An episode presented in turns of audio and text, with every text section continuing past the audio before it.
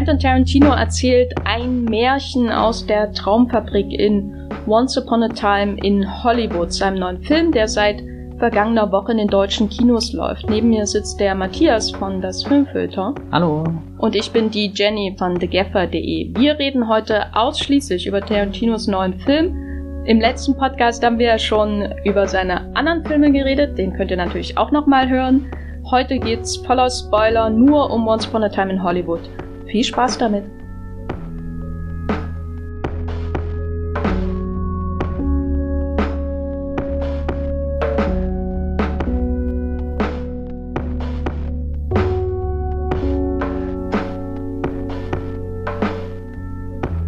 als Once Upon a Time in Hollywood als neues Projekt bekannt wurde von Tarantino vor ein paar Jahren, da hieß das noch, er macht jetzt einen Charles Manson-Film. Zumindest konnte man das in vielen ähm, Trade Papers und so lesen. Was waren denn da deine ersten Gedanken, als du gehört hast, er, er nimmt jetzt einen der berüchtigsten äh, Figuren äh, so aus der amerikanischen Popkultur ja mittlerweile auch, dass er die jetzt in den Fokus nimmt. Was hast du da gedacht? Also ich habe überhaupt keine Beziehung zu Charles Manson. Ähm, keine Beziehung zu nein, Charles Manson? Nein, überhaupt nicht. Was, was ich mir gedacht habe, ist es ein bisschen unoriginell für ihn oder so. so. Das hat er ja normal nicht in seinen Filmen drin und da hatte ich einfach ein bisschen Angst, dass er irgendwas hinterher eifert, wo, wovon er vielleicht selbst besessen ist oder wo er weiß, viele Menschen sind davon besessen. Irgendwie Charles Manson ist Teil der Popkultur, ob das jetzt gut ist oder nicht, aber bestimmt auch zum gewissen Teil sehr unreflektiert und da weiß man ja auch nie, was ist wirklich das, was ihn an Menschen interessiert und, und, und in welche Richtung geht das dann, ausgehend von seinen vorigen Filmen kann man ja sagen, er, keine Ahnung, fokussiert sich auf den, den brutalen Aspekt der ganzen Geschichte und eigentlich bin ich sehr erleichtert gewesen, dass jetzt nicht nur im Film, sondern auch jetzt so, so im Voraus Charles Manson gar keine Rolle mehr da gespielt hat, weil ich bin auch nicht der größte Fan von Serienkillern-Geschichten, wenn es nicht gerade mein Tante auf Netflix ist, die ja ganz andere Vorzüge hat, wo, wo, wo ja äh, außenrum sehr viel tolle Inszenierung herrscht und, und die Gespräche mit den Serienkillern auch über das Übliche hinausgehen, außer du hast diese, diese Fa Faszination für irgendjemand, der was Unfassbares getan hat. Ich weiß nicht, hättest du lieber einen Charles Manson-Film von ihm gesehen, anstatt eine, eine Hollywood-Studie? Also das Studie möchte ich mal äh, anzweifeln, aber nee, weil ich finde Charles Manson so ausgelutscht als Thema. Nee, ich finde das eigentlich ganz gut, dass äh, Manson quasi keine Rolle spielt in Once Upon a Time in Hollywood äh, oder fast keine. Er schwebt natürlich trotzdem irgendwie ein bisschen über dem Geschehen, aber das ist so eine Figur, die ich äh, schon in verschiedensten Arten irgendwie wahrnehmen musste, in Dokus, im Fernsehen, was weiß ich. Ähm, und eine gewisse Faszination äh, übt er schon aus, aber tendenziell fände ich es immer interessanter, dann wahrscheinlich eher was über seine, ähm, die Leute zu machen, die ihm gefolgt sind. Also es gab ja zum Beispiel letztes Jahr in Venedig lief dieser Film äh, Charlie Says von Mary Herron, glaube ich, über ähm, die drei Inhaftierten Frauen, die da an den äh, Tate LaBianca äh, Morden beteiligt waren. Und da, da, da spielt Matt Smith Charles Manson, äh, also Matt Smith aus ähm, Doctor Who und The Crown. Und das ist schon ganz weird, wenn man da einen berühmten, einen relativ berühmten mm. Schauspieler, vor allem einen, den ich nicht mag, in so einer Rolle sieht, mit, da denkt man dann die ganze Zeit über die Perücke nach und wie versucht er denn jetzt das Starren von dem berühmten Mugshot äh, von Manson nachzumachen und so. Also das ist ganz seltsam, diese, dieser Versuch dann der Imitation und der Film ist auch immer schwach, wenn Manson selbst da ist, während mhm. er ähm, gut ist, wenn die, die Frauen über Manson und über ihr eigenes Leben sprechen. Insofern bin ich sehr froh, dass da jetzt nicht der Film über den Boogeyman seiner Kindheit draus geworden ist, weil es wirkt ein bisschen so, als wäre es der Boogeyman seiner Kindheit. Ja, das kann ich. Ich musste ein paar Mal dran denken. Irgendwie, es hat mich an das Social Network erinnert, wo ja auch das Missverständnis existiert, dass es ein Mark Zuckerberg Biopic oder ein Film über die äh, Gründung von Facebook und klar, da steckt irgendwo alles mit drin, weil es halt eben auf diesen wahren Begebenheiten beruht.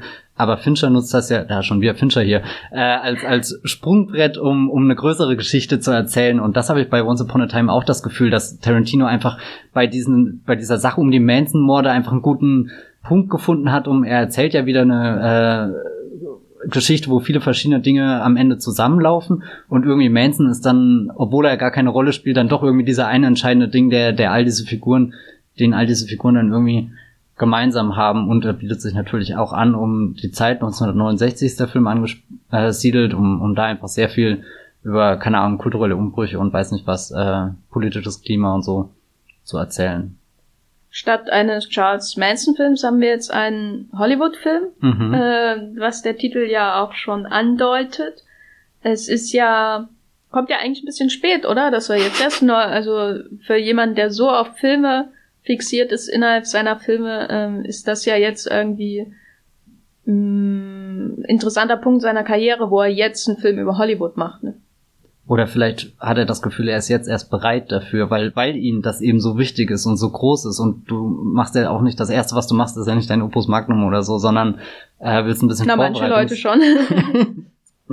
ja, äh, Tarantino ist jetzt hier und, und dreht seinen, seinen Hollywood-Film. Ich glaube, da steckt einfach sehr viel äh, Vorbereitungszeit drin. Also jetzt nicht nur die Zeit, die er rein praktisch mit äh, Vorproduktion und dem Schreiben des Drehbuchs und so verbracht hat. In irgendeinem Interview habe ich gelesen, dass er gesagt hat, fünf Jahre hat er jetzt konkret an diesem Projekt gearbeitet, was ja auch bedeutet, das überschattet auch schon, schon hier Hateful Eight, der ist ja jetzt noch keine fünf Jahre alt. Aber äh, es ist eher so, so all seine Dinge. Ich stelle mir das mal vor, dass er in seiner Wohnung äh, nicht nur diese riesengroße Plattensammlung und Filmsammlung hat, sondern generell da so, so all diese popkulturellen Einflüsse irgendwie in, in einen kleinen Raum sperrt, vielleicht wie die Warrens in den Conjuring-Filmen, äh, die ganzen verfluchten Gegenstände und da jetzt das heraus äh, hat irgendwie, was, was, was er in den, dem Film haben will und, und dann kommt irgendwie ein Kino vor, es kommen Menschen vor, die sich selbst Filme anschauen, Filme, die selbst, äh, äh Filme, die selbst Menschen Filme anschauen. sind, genau, äh, oder, oder äh, Menschen, die halt selbst Filme drehen irgendwie als, als äh, Protagonisten, hat er jetzt auch nicht einfach nur irgendjemanden ausgesucht, er hätte ja zum Beispiel einen Reporter nehmen können, um dann, keine Ahnung, wie in Zodiac die Serienkiller-Geschichte so aufzurollen. Kennst du noch andere Regisseure als David Fincher? Ich äh, weiß gerade gar nicht, woher das kommt. Das, das liegt daran, dass das Mindhunter-Wochenende ist, wo wir hier aufnehmen und die zweite Staffel gerade veröffentlicht wurde, in der ja auch äh, Charles Manson vorkommt. Also es ist wieder so einer dieser, dieser Momente, wo, wo sich die Popkultur auf eine Sache äh, verbissen hat und, und es gibt keinen Entkommen. Ja, nein, aber ähm, Tarantino hat als Protagonisten einen, einen Schauspieler gewählt und äh, das ist ein Stunt-Double und, und das Tolle an dem Schauspieler ist ja, es ist jetzt, um mal wieder einen anderen Vergleich reinzubringen, ist wie hier bei Tolkien, der nicht einfach nur den Herr der Ringe geschrieben hat, sondern sich davor ja eine Welt ausgedacht hat, eine Sprache entwickelt hat und, und der Herr der Ringe ist eigentlich nur diese Spitze des Eisbergs und ist deswegen so, so epochal, weil das auf was fußt, wo du, wo du Stammbäume bis keine Ahnung wie viele Jahrhunderte zurückverfolgen kannst und, und äh, wenn man jetzt Tarantino in Interviews hört äh, oder jetzt zusammen mit Leonardo DiCaprio, äh, Leonardo DiCaprio, dem Hauptdarsteller vor der Kamera sitzt und DiCaprio gefragt wird, erzähl uns mal was über deine Figur. DiCaprio macht nicht mal den Mund auf, da hat Tarantino schon erzählt, was Rick Dalton alles in seinem Leben erlebt hat, dann und und und keine Ahnung die, diese Liebe zum Detail finde ich merkt man im Film sehr schön an und und es ist ja auch oder man kann wieder viel davon von lernen was so so der Werdegang von einem Schauspieler ist, wie Karrieren funktionieren und und all diese unsichtbaren Dinge die dann durch sein Stunt Double zum Vorschein kommen finde ich sehr schön. Hier Cliff Booth gespielt von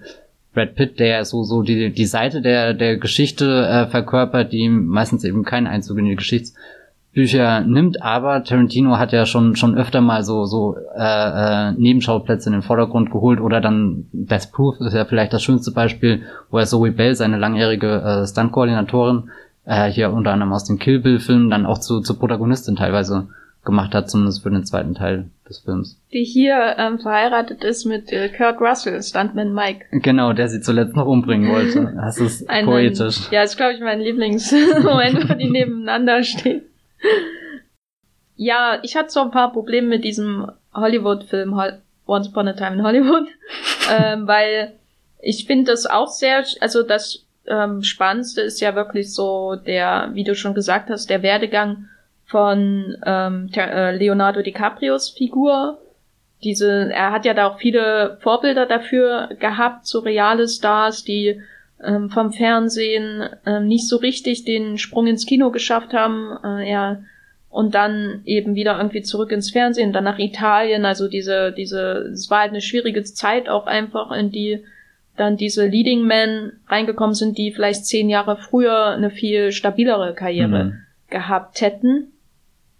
Das finde ich eigentlich auch wirklich einen, schönen Aspekt, weil er da eben auch so ein Schlaglicht auf die Bedeutung des Fernsehens, so als dieses, was man, alle sitzen da und schauen gleichzeitig die FBI-Folge oder wo dann äh, Rick Dort mitspielt äh, und dieses, äh, die Bedeutung des Fernsehens einfach als so geteiltes Medium, äh, wo alle zusammenkommen, mehr noch vielleicht als das Kino oder so, weil es eben auch so ein Zeitaspekt hinzukommt. Alle schauen das jetzt ähm, so und das gefällt mir sehr gut, aber mein Problem war dann eben, dass er wie eine Letterbox Review das so wunderbar zusammengefasst hat, seine vielen Filmreferenzen, Nachstellungen halt zusammenschneidet wie ein Family Guy Episode.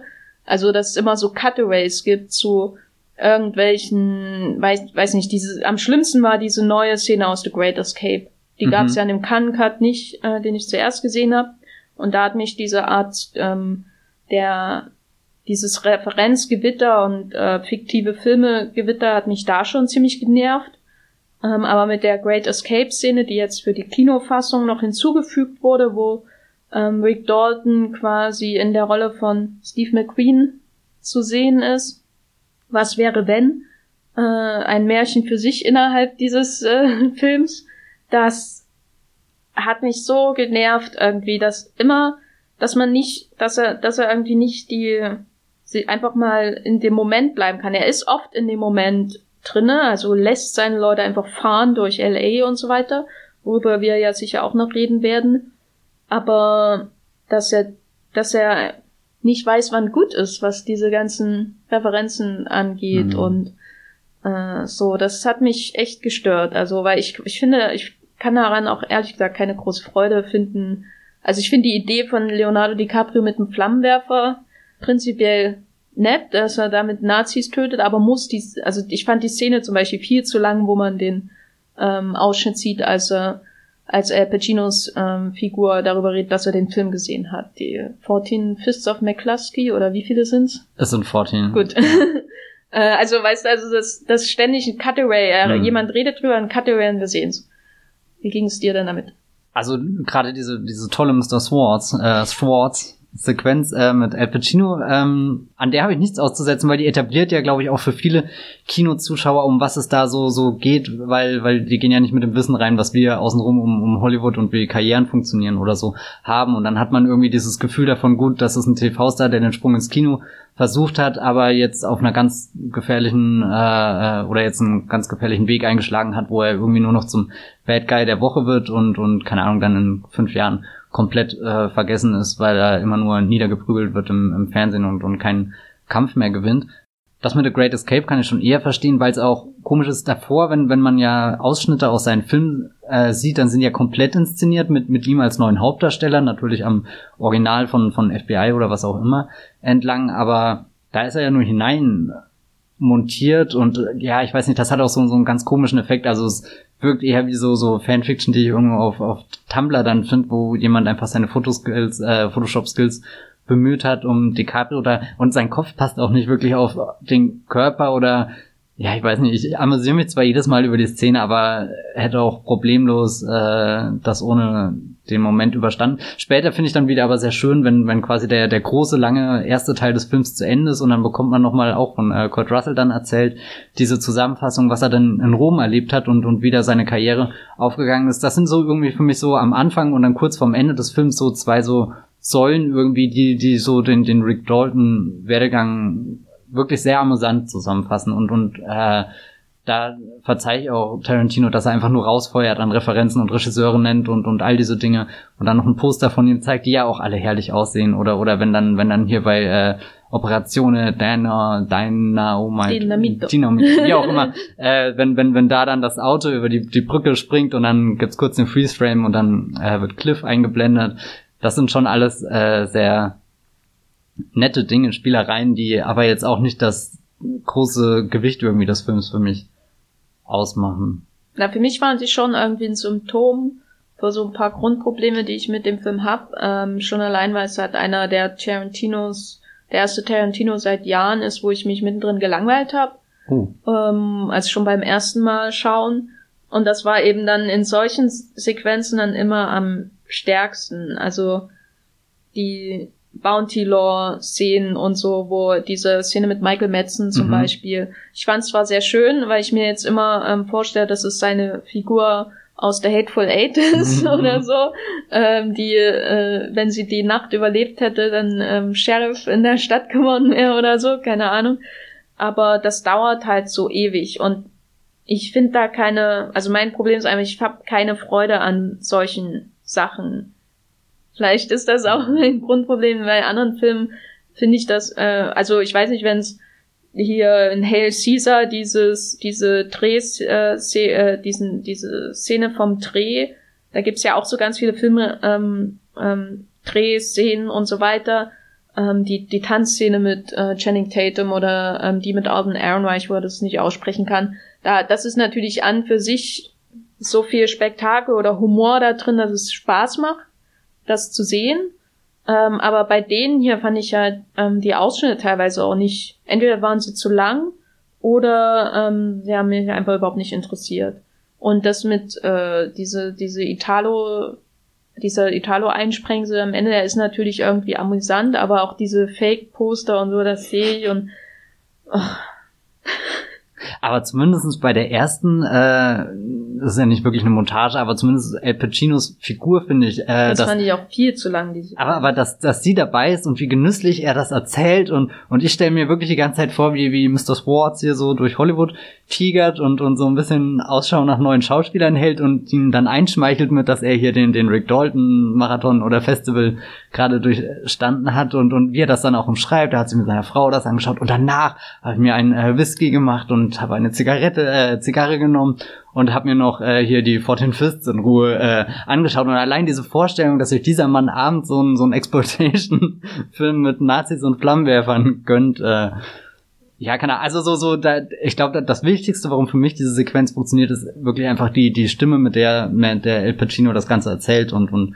ich glaube, das ist eh ein, ein ganz großer Reiz bei mich, in, äh, für mich in diesem Film, mit ganz vielen tollen Schauspielleistungen, wie, wie Sätze da betont werden und, und also sind so, so viele Dinge, die ich am liebsten einfach nachplappern würde, weil ich sie so toll finde, wie sie sich anhören. Auch später, ähm, alles, was, was Brad Pitt irgendwie sagt, gerade wenn, wenn er auf seinem, seinem Trip ist oder im Begriff ist, seinen, seinen Trip mit der LSD, äh, Zigarette zu begehen, das ist ein, ein, ein purer Genuss und da ist für mich äh, Once Upon a Time ganz nah bei, bei äh, Inglourious Bastards. Ich glaube, da hatten wir das letzte Mal gar nicht so stark drüber geredet, aber ein, einer der großen Dinge, die mich bei Inglourious Bastards immer wieder in den äh, Band ziehen, ist einfach, dass das Spiel mit Sprache, was Tarantino da eingebaut hat, jetzt hat er in Once Upon a Time nicht die vielen verschiedenen Sprachen, die gesprochen werden, also Deutsch, Französisch und Englisch, sondern, sondern eben nur, keine Ahnung, das Englisch, aber trotzdem ist da jeder Satz sehr, sehr schön irgendwie formuliert von den Schauspielern. Also so nicht äh, geschrieben natürlich im Drehbuch, aber, aber wie er, wie er ausgesprochen wird und vorgetragen ist. Einfach viele kleine Momente, auf die ich mich jetzt schon beim mehrmaligen Sehen immer wieder gefreut hat, dass sie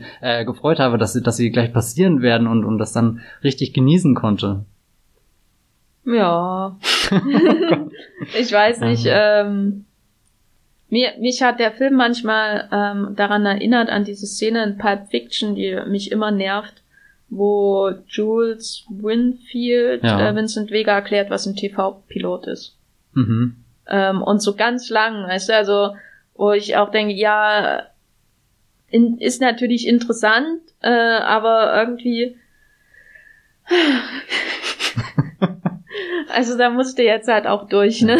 Sagen wir, was äh, Once Upon a Time nicht schafft, ist diese, äh, keine Ahnung, Natürlichkeit, die irgendwie in Death Proof drinne steckt, wo, wo ja all diese Gespräche einfach stattfinden und, und dann mal total belanglos, aber dann auch wieder sehr, sehr konkret werden können oder so und, und du hast nie das Gefühl, jemand muss dir jetzt was erklären, damit der Film vorwärts geht oder so. Das ist ja bei der El Pacino-Szene schon sehr klar, dass, dass das der, der größte äh, äh, Moment in dem Film ist, wo irgendwas etabliert wird, nämlich eben die, die Hauptfigur und, und was sie bisher durchgemacht hat.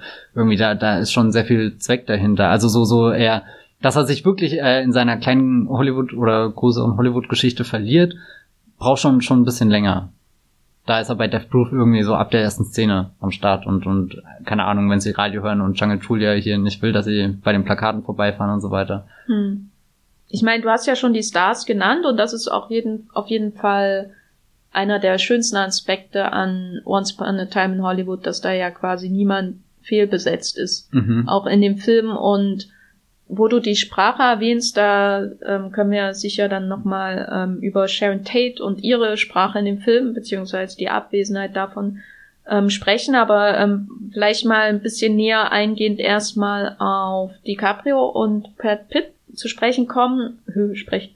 Äh, DiCaprio ist ja quasi in, ist ja ist ja quasi eine, eine Rolle, die wie für ihn geschrieben scheint, so ein bisschen, ne? Weil er spielt ja immer sehr nervöse Typen, ähm, da, was nicht immer das Beste ist für sein Schauspiel. Das, also man stelle sich halt zum Beispiel die Figur von DiCaprio aus der Departed vor, den Undercover-Agenten, der die ganze Zeit nur, der hat ja die ganze Zeit nur Puls, was 180 und äh, äh, ähm, die Augen äh, äh, äh, schießen von links nach rechts, als würde er jederzeit beobachtet. Aber, ne? aber überleg mal, du wärst undercover bei Frank Costello, also ich hätte da auch die ganze Zeit einen Puls.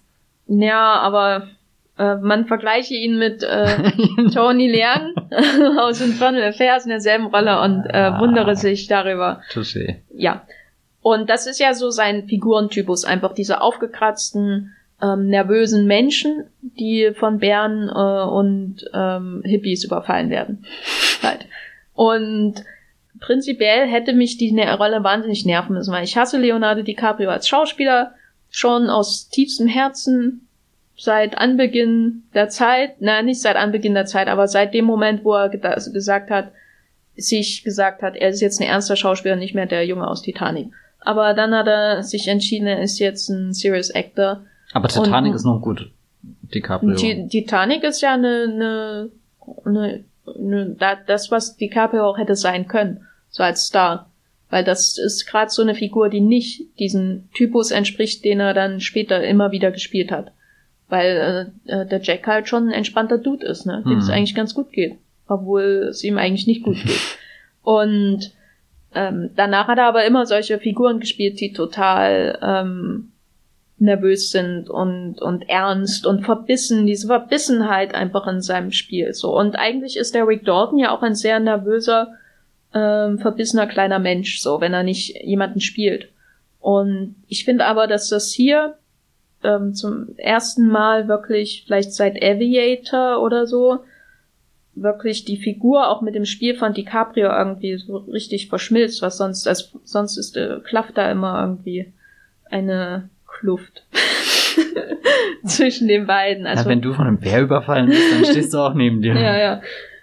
Und äh, was mir da sehr gut gefallen hat, ist halt immer dieses Wechsel, dieser, dieser Wechsel zwischen seiner Souveränität vor der Kamera und dahinter. Da war ich echt schockiert, wie gut er mir gefallen hat.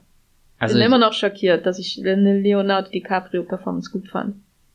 Ich bin von ganz anderen Dingen schockiert, nämlich dass du zum Beispiel hier The Great Gatsby gar nicht als hervorragende DiCaprio-Performance genannt hast.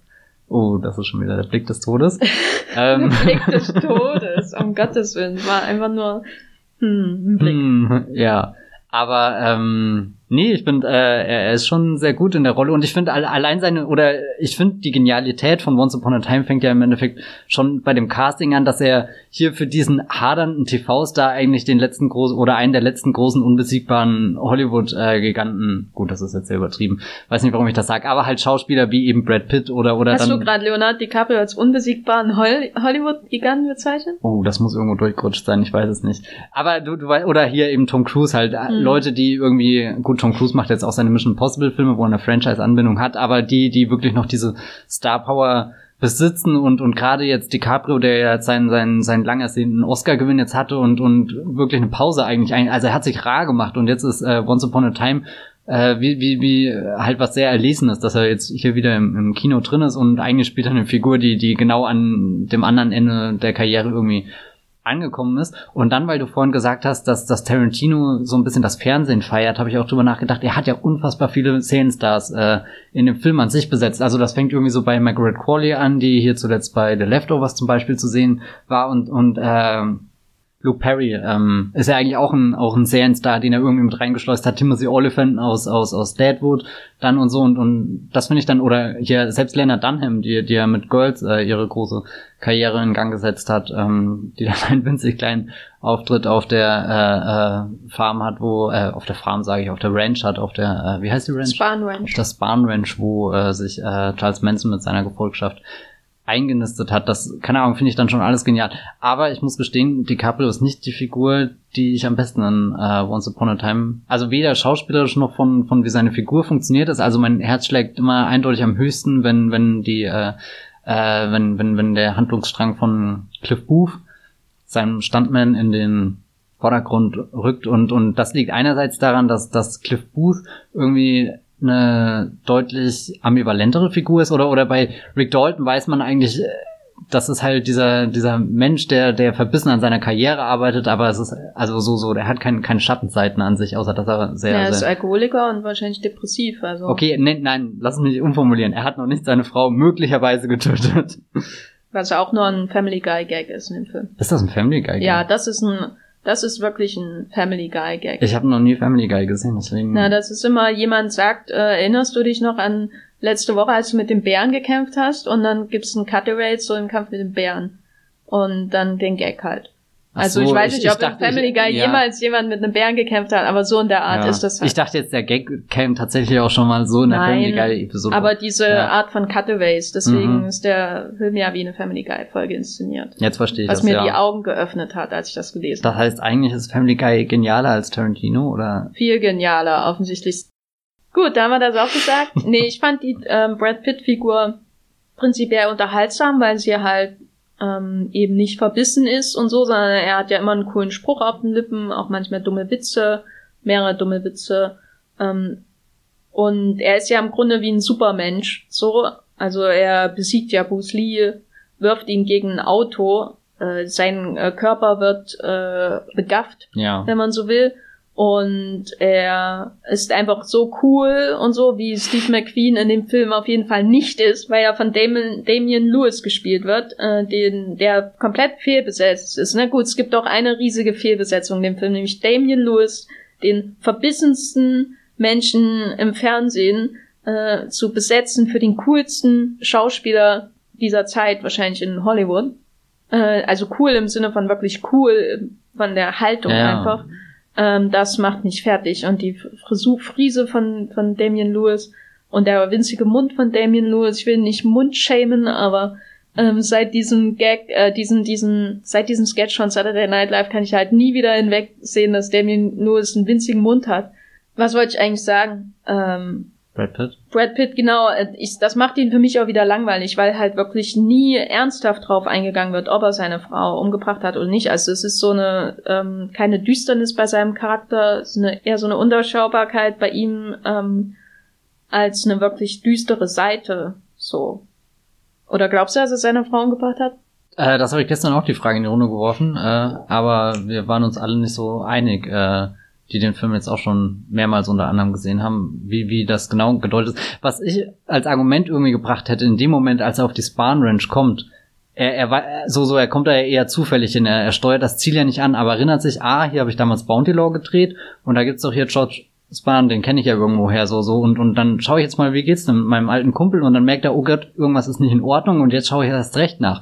Und da dachte ich mir eigentlich, das ist ja so die Szene, wo er am deutlichsten irgendwie als, als guter Mensch, der, der, der sehr viele Dinge in seiner Umgebung wahrnimmt, die vielleicht anderen gar nicht auffallen, so irgendwie, dass hier abgelegen in dieser alten Westernstadt, äh, dass das Böse quasi äh, schlummert oder, oder im Begriff ist, äh, aufzustehen. Das finde ich immer irgendwie ver verblüffend, diesen Moment, wo, wo, wo man dann sieht, okay, er hat jetzt ein persönliches Anliegen, für ihn geht's hier jetzt um, um irgendwas und, und er will auf keinen Fall, dass seinem Freund oder seinem ehemaligen Arbeitskollegen oder wie auch immer sie da genau in der Beziehung sind, äh, dass ihm da irgendwas äh, Unrecht widerfährt oder dass er eben ausgenutzt wird von den, von den Menschen, die sich da eingenistet haben. Ich meine, gleichzeitig traue ich ihm auch irgendwie zu, dass er irgendwas in seiner Vergangenheit gemacht hat, was ihn geprägt hat oder so weit geführt hat, dass er so ein lässiger Mensch überhaupt werden könnte. Also so er, Er ist Kriegsheld. Ja, das sagt ja DiCaprio Hm, auch sehr, weiß. sehr, sehr laut in seinem Trailer zu, zu Randy hier, äh, also der Kurt Russell-Figur. Ja, keine Ahnung, gen generell, der, so, so, so, wo, mich, wo ich mich in diesen Film verliebt habe, ist einfach, wenn Brad Pitt in seinem Auto sitzt und äh, dann das erste Mal, nachdem er äh, DiCaprio hier nach Hause gefahren hat und und irgendwie ist das äh, so so du kriegst am Anfang schon so ein bisschen das Verhältnis zwischen den beiden raus so Brad Pitt bleibt am Tresen sitzen während DiCaprio das große äh, Geschäftsessen mit äh, Mr. Swartz hat ähm, Hey, du kannst es nicht oft genug sagen. ne? ja, es ist, ey, es ist so schön, wie das äh, Mr. Schwartz, wie das Pacino sagt, ja. Und also so, so irgendwie, äh, und, und dann aber später ist er gleich derjenige, der Rick Dalton tröstet, ihm seine Sonnenbrille gibt. Ähm, und dann, dann fahren sie so bei seiner Auffahrt rein und dann gehen sie beide zu seiner Tür und dann geht er wieder zurück und dann merkst du erst, oh Gott, er hat ja noch ein viel traurigeres, kleineres Auto irgendwie so, so, also so, wo, wo seine Figur nochmal so eine kleine Niederlage erhält. So, er ist nicht nur der Laufbursche von ihm, nicht nur der Stuntman, sondern er hat nicht mal die, die, die tolle Limousine zum äh, Rumfahren, sondern eigentlich nur dieses Auto und dann düst er da trotzdem durch das nächtliche Los Angeles mit einer Gelassenheit, wie als ist das jetzt so so der Moment des Tages, auf den er sich am meisten freut, bevor er nach Hause geht, um äh, seinen Hund äh, das Essen mit mit absoluter Disziplin äh, zu zu machen und und sich dann selbst hier ein bisschen äh, was macht er? Mac and Cheese macht er. Genau, Mac and Cheese macht er sich. Ja, das ah, das sind einfach die Momente, wo und auch später, wenn wenn er eben auf seinem großen Trip ist und und äh, dann äh, allein wie er mit dieser kleinen Zigarette redet oder oder wie er mit sich selbst dann redet, wie äh, wie die die die Menschenmörder kommen bei ihm ins Haus und er sagt, äh, ihr seid nicht real oder oder also keine Ahnung, das ist eine kleine Offenbarung. Ja, er ist unterhaltsam und so, aber äh, also ich glaube, er hat sie umgebracht. Wollte ich einfach, ich bin ja. mir da sehr sicher, dass seine Frau umgebracht hat. Ähm, fand es dann aber irgendwie trotzdem im Kontext des Films sehr seltsam, dass hier quasi der Tod von Natalie Wood verarbeitet wird. Also das ist ja quasi wie eine Referenz an den mysteriösen Tod von Natalie, Natalie Wood, wo man bis heute nicht weiß, hat Robert Wagner ähm, seine Frau umgebracht oder nicht, ist sie ertrunken ähm, und so weiter, weil es war ja auch auf dem Boot und so. Ähm, und äh, sie, Natalie Wood ist ja auch so ein It-Girl ähm, und einfach ein Star der Zeit gewesen, noch eine Stufe höher natürlich in der Berühmtheit als Sharon Tate zu dem Zeitpunkt. Ist, ich fand es halt einfach seltsam, dass er in diesem Kontext, wo, wo er doch recht ähm, äh, respektvoll mit Sharon Tate zum Beispiel umgeht, worüber wir ja noch reden werden, dass er dann ähm, den Tod der Frau so als Family Guy Gag halt inszeniert, äh, potenziell. Ne? Also mhm. er, er also es fand ich einfach ähm, billig. Ja, ich fand es einfach billig. Ich habe jetzt nicht so ein großes Problem mit der Repräsentation der Frauen im Film wie viele andere Kritiker. Es ist eigentlich noch einer der geringsten, kleineren Kritikpunkte an dem Film oder so, weil es ist halt letztendlich eine, eine Geschichte über ähm, Rick Dalton und Cliff Booth. Und fand aber das einfach dann in dem Kontext einfach nur billig, dass man da dann Cutaway-Gag draus macht ich mag auch Cliff Booth als Figur im Prinzip ähm, oder freue mich auch immer mit ihm Zeit zu verbringen in dem Film, einfach mit ihm durch LA zu fahren oder ähm, eine Antenne zu reparieren oder über Häuser zu springen, was er halt so macht den ganzen Tag.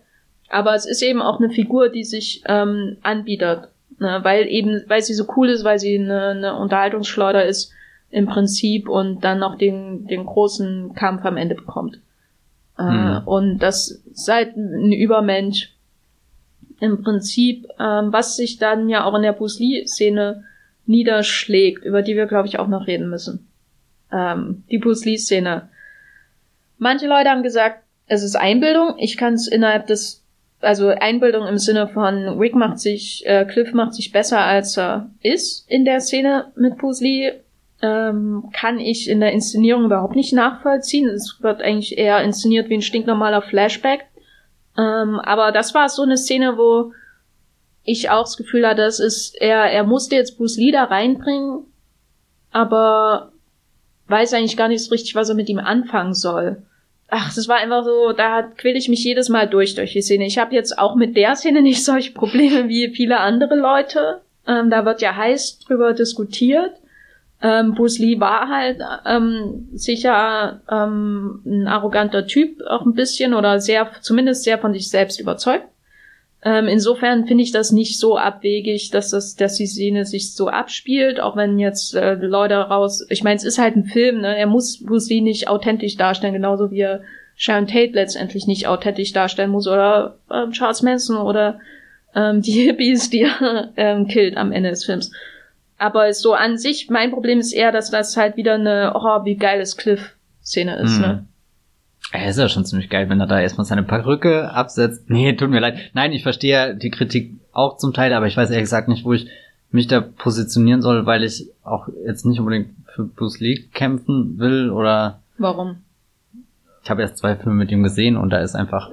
Ja, nein, also so, so, äh, ich habe mir jetzt auch, wir haben ja auch selbst äh, auf Moodload schon diverse Beiträge dazu gehabt, wo man sich dann verschiedene Dinge durchliest. Und was ich am wenigsten glaube, ist, dass Tarantino irgendwas äh, absichtlich äh, Negatives in seinen Film einbauen wollte. Ich meine, er hat ja schon oft genug bewiesen, wie, wie groß äh, die Inspiration von Bruce Lee war. Allein durch äh, hier das Outfit in Kill Bill zum Beispiel hat man ja schon Bezüge dazu. Aber ähm, vielleicht ist die Szene einfach unglücklich geworden. Und ich glaube, was du am Anfang gesagt hast, ist sehr wichtig. So, er wollte ihn unbedingt mit drinne haben, aber er weiß nicht so richtig, wie er ihn einbauen soll. Und, und da kommen wir ja nochmal zu ganz am Anfang zum Podcast, dass jetzt Once Upon a Time dieser Film ist, äh, auf den er schon lange wartet, ihn ja endlich zu machen und da halt jetzt dann auch alles irgendwie drin haben will, was ihm irgendwie von Bedeutung ist. Und ja, das ist dann einer der Momente, wo es einfach unter die Räder geht und, und ja, der, ja. der, ja, ich meine, wie er dargestellt ist, ist er schon unfassbar arrogant. Also das habe ich gemerkt jetzt jedes Mal, wo ich den Film gesehen habe.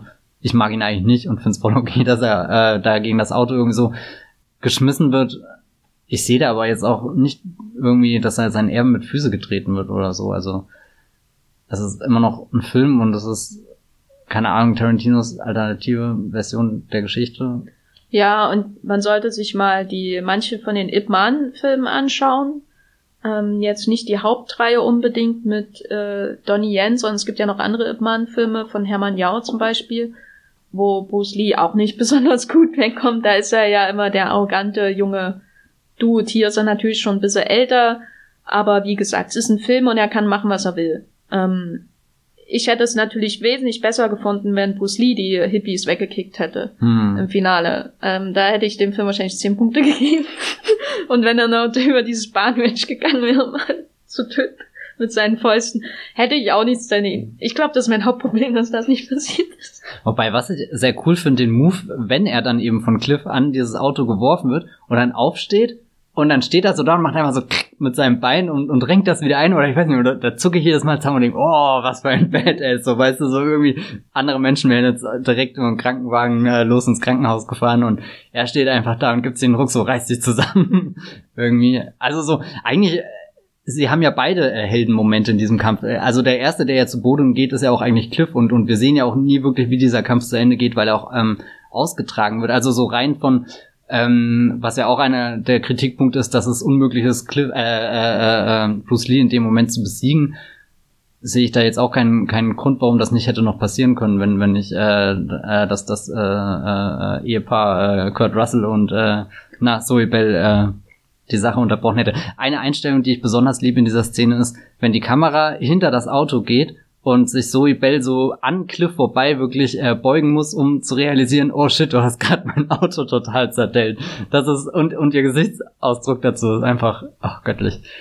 Ja, wir können ja mal. Ja. Das ist aber auch nicht so gut, wenn ich jetzt sage, dass was mir am besten in der Bruce Lee Szene gefallen hat, ist alles andere außer Bruce Lee. Ja, egal. Na, Mike Moore fand ich schon gut ja. besetzt. Er hat das schon gut gemacht dafür, dass er eine ähm, undankbare Rolle letztendlich spielt. Mhm.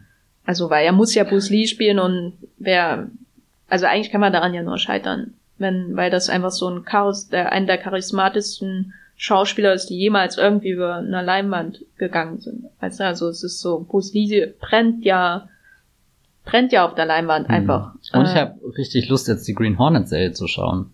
Ja, so ganz na, beiläufig ist, als Nebeneffekt. Die ist nicht so doll, aber kann man auch schon mal gucken auf jeden Fall. Ähm, wir können ja mal eine kurze Pause einlegen und dann äh, reden wir über Sharon Tate und LA und die Nostalgie und Hippies. Schreckliche, schreckliche Hippies.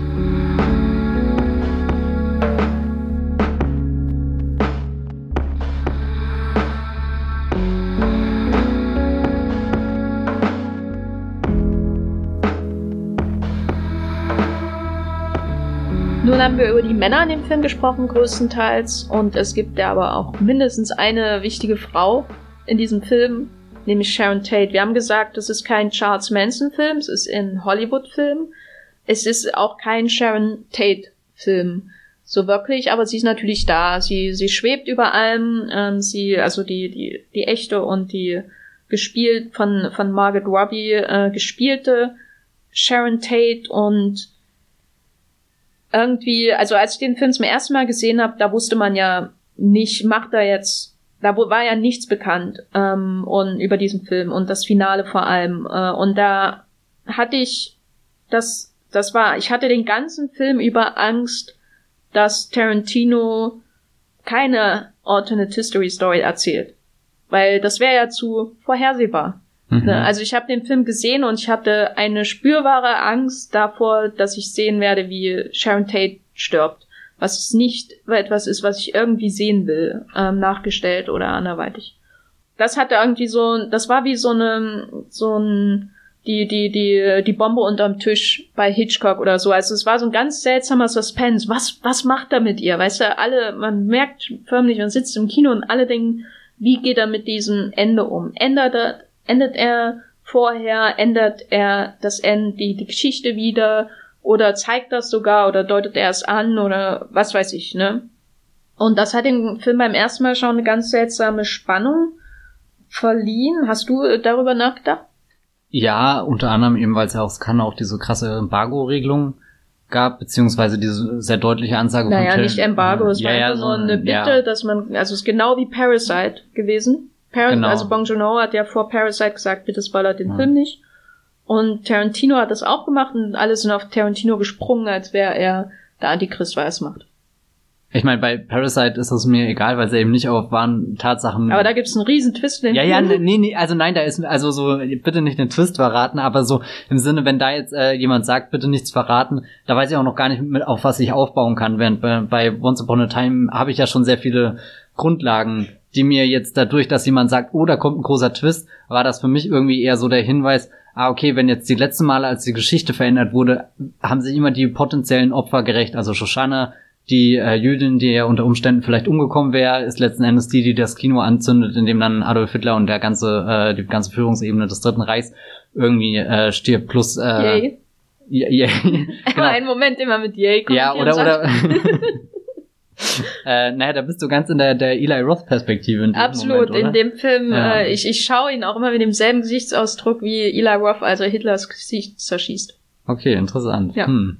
Ähm, und Django Unchained, äh, Django, der, der Sklave, der dann am Ende äh, oder der unter Umständen auch irgendwie als, als Sklave gestorben wäre, aber dann äh, seine große Rache bekommt und, und die Menschen in Flammen aufgehen lassen kann, die ihn äh, in Alpine gestürzt haben. Da dachte ich eben, dass äh, Sharon Tate sich dann vielleicht im letzten Akt als äh, Beatrix Kiddo 2.0 oder so entpuppt und vor allem äh, du schaust den Film und dann hat sie auch noch diese Kampfsequenz äh, mit mit äh, Bruce Lee, der andere große Bruce Lee Auftritt äh, in dem Film. Da dachte ich echt schon einen Moment, okay, da wird's vorbereitet. Sie hat irgendwie so sogar die Skills, so es kommt nicht einfach nur von von von aus dem Nichts, sondern äh, es wird direkt vorbereitet und da war ich dann eigentlich ganz froh, dass es ähm, nicht in die Richtung ging, sondern dass sie im Endeffekt ausgeklammert wurde aus dem, dem eigentlichen Blutbad, was ja vielleicht auch Fluch und Segen für ihre Figur ist, je nachdem, wie, wie man, äh, also so keine Ahnung, da existieren ja unfassbar viele Meinungen zu ihr angefangen, dass sie kaum Dialog hat, sondern hauptsächlich in Szenen zu sehen ist, wo sie, wo sie tanzt, wo sie feiert, wo sie irgendwie mit Freunden unterwegs ist, auch im Auto sitzt, wie, wie Cliff Booth und in ihrer Einfahrt hochfährt, während nebendran DiCaprio in meinem im Gebüsch hockt und sich denkt, oh, ist jetzt der Moment, wo ich rausspringe und sage, hey, ich bin euer Nachbar. ähm, Stellst du dir das so vor, dass er die ganze Zeit im Gebüsch hockt und also er, er wirkt äh, zufällig Roman Polanski über den Weg zu laufen? Ich würde das sein, Rick Dalton. Ich glaube, also so so wenn wenn wenn wenn der Film ohne die Ereignisse, die da eingetreten sind, einfach weitergelaufen wäre, Rick Dalton wird ja immer verzweifelter und und spätestens nach dem Ges äh, Gespräch mit Mr. Schwartz. Oh. da, Trinkspiel jedes Mal, wenn Matthias Mr. Schwartz sagt. Und und auf alle Fälle, da, da gehen ja bei ihm alle Alarmglocken an. Also so so so so Mr. Schwartz teilt ja eine Red Flag nach der anderen aus und sagt, deine Karriere ist hier und und und dann sagt er auch am Anfang Cliff Booth, boah, hast du gesehen, Roman Polanski, der vielleicht äh, beste Filmemacher, den wir gerade hier irgendwie haben und und wirklich müssten wir über den Gartenzaun springen und dann habe ich die geile Hollywood-Karriere, die ich unbedingt haben will. Aber wir reden jetzt schon wieder über die Männer. Lass uns mhm. zurück äh, zu zu zu Sharon Tate kommen. Wie wie hattest du Probleme damit, dass dass ihre Figur eher so eine beiläufige äh, Rolle in dem Film einnimmt?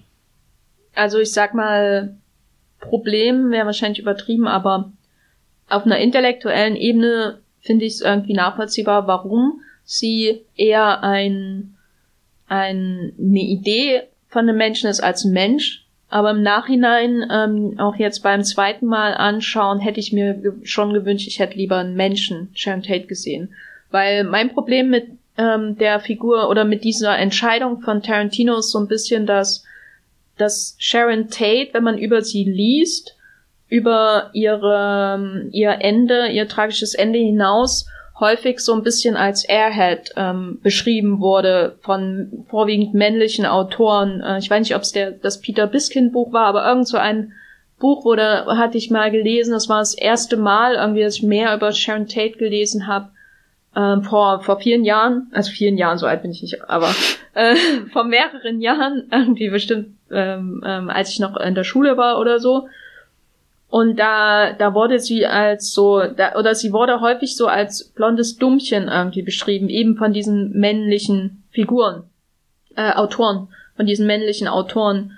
Das ist natürlich ähm, völlig äh, respektlos ähm, und reduziert sie ja nur noch mehr auf, also als hätte ihr Leben erst Bedeutung gewonnen durch ihren Tod, so ein bisschen, weil sie selbst ja es nicht ähm, mit äh, Bedeutung oder Intelligenz oder was weiß ich füllen konnte.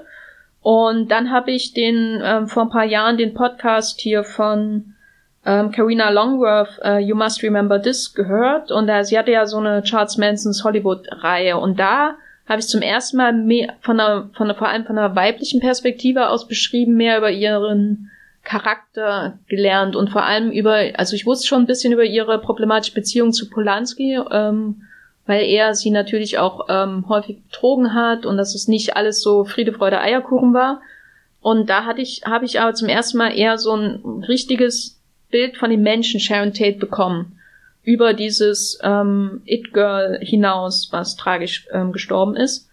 Und da denke ich mir schon manchmal, ich hätte schon gern gesehen, was man als an dem Menschen irgendwie verloren hat. Weißt du, also Tarantino hat ja im Grunde die, die Chance, das irgendwie zu zeigen, aber es macht er nicht. Und ich fand es auch bezeichnend für seinen Umgang, dass er ihr ähm, quasi die Sprache größtenteils verwehrt hat, die sein größtes Markenzeichen ist.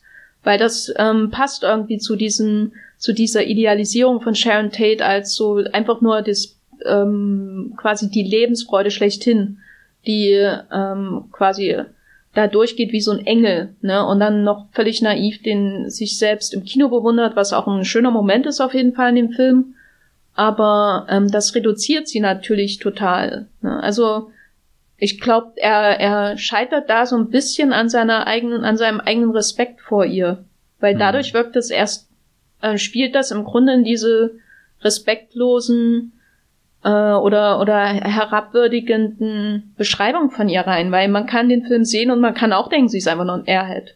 Weißt du? Also da ist mhm. nichts dahinter. Einfach nur rumlaufen, tanzen, keine Persönlichkeit, nix. Oder man sieht ihn und denkt, ah, das ist ein Engel, das ist die personifizierte Lebensfreude und ähm, am Ende lebt sie noch. Zumindest ist sie wie halt äh, die Stimme aus dem Äther, so am Ende, ne, die da kommt die, die Mia Wallace, die Vincent Vega wieder per, per Intercom durchs, durchs Haus genau. navigiert. Ich habe sie eher als die Lebensfreude wahrgenommen. In dem Film auch als einen schönen Kontrast eben zu den beiden Männern, die eben entweder verbissen ihre Karriere machen oder äh, was auch immer äh, Cliff Booth in dem Film macht, äh, da, da, weiß nicht, dass, dass sie sich einfach gleiten lässt durch dieses äh, äh, Los Angeles, da wo, wo Cliff Booth noch sein Auto braucht, um wirklich durchzurasen, um, um irgendwie vielleicht auch das Adrenalin zu bekommen, was er hier als äh, äh, Action-Junkie braucht oder, oder eben als Stuntman, das, das fällt ihr einfach alles zu und, und, und sie, sie umarmt das alles. Und eigentlich irgendwie, ich verstehe auch, wie, dass man, äh, weil du gerade naiv gesagt hast, dieser Moment im Kino irgendwie, da, das war eigentlich so, so, so wie so, so pure Liebe für mich in dem Kino so zu sehen, äh, allein die Vorstellung, äh, ein Schauspieler schaut sich seinen eigenen Film an, das, das habe ich mich ja schon auch sehr oft gefragt und Tarantino macht dann einfach die Szene dazu und zeigt uns genau, wie, wie weird das laufen kann, nämlich, dass sie nicht erkannt wird im Kino, sondern dann erst äh, hier der, der, der Vorge äh, vor Gesetzte kommen muss und, und ja, dann, dann kommt sie doch rein und noch Refreshments und, und sie lehnt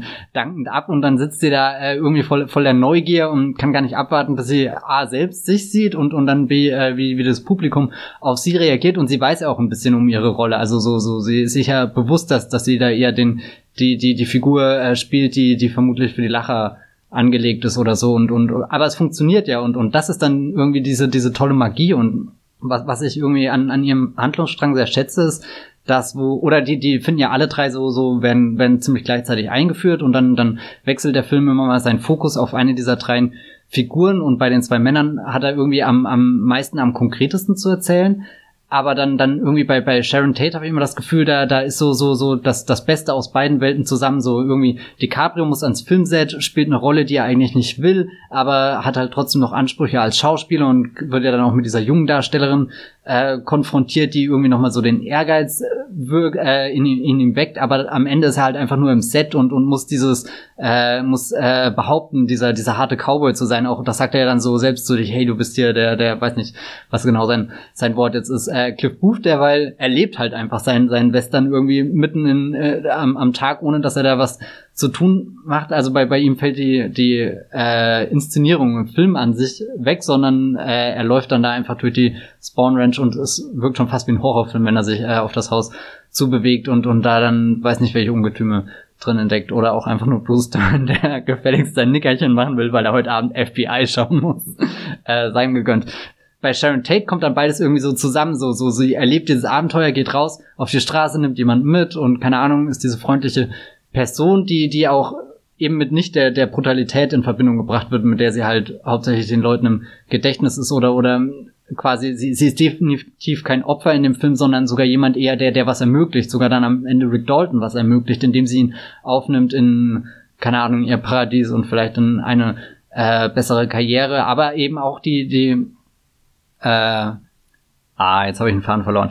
Ähm, naja, aber auf alle Fälle fand ich ihre äh, Rolle einfach einen sehr, sehr schönen Ausgleich irgendwie noch dazu, so als, als dritter Handlungsstrang, der, der nicht so aggressiv irgendwas erzählen will, sondern der einfach beiläufig läuft und, und den Leuten eben Dinge äh, ermöglicht. Sie, sie sind, wenn, wenn, wenn du sagst, sie ist nicht wirklich der Mensch, verstehe ich das auch, weil da könnte ich dir auch jetzt wenig über sie an sich sagen. Also so, ich weiß auch nicht, was, was ihre Ziele sind oder so, aber ich ja, keine Ahnung, vielleicht hat Tarantino da wirklich zu, zu viel Respekt. Also Once Upon a Time irgendwie ist ja so auch so, so, so ein bisschen so ein Märchen, so, so ein Blick zurück in dieses alte Hollywood und man ist sich nie sicher, trauert Tarantino gerade über das Hollywood, wünscht er sich zurück oder also so, da sind sehr viele verschiedene äh, Gefühle für mich dabei, aber aber äh, Sharon Tate ist dann vielleicht auch eines dieser Rätsel, die er einfach nicht verstanden hat. In all den Jahren, wo er sich auf diesen Film vorbereitet hat, gibt's da diese Persönlichkeit, die vielleicht die größte, wichtigste Schauspielerin überhaupt werden könnte. Also so, so, das, das reißt ja der Film, oder, oder da finde ich immer ganz stark die Szene, wenn sie durch ihr Haus geht und du siehst überall die Filmposter von,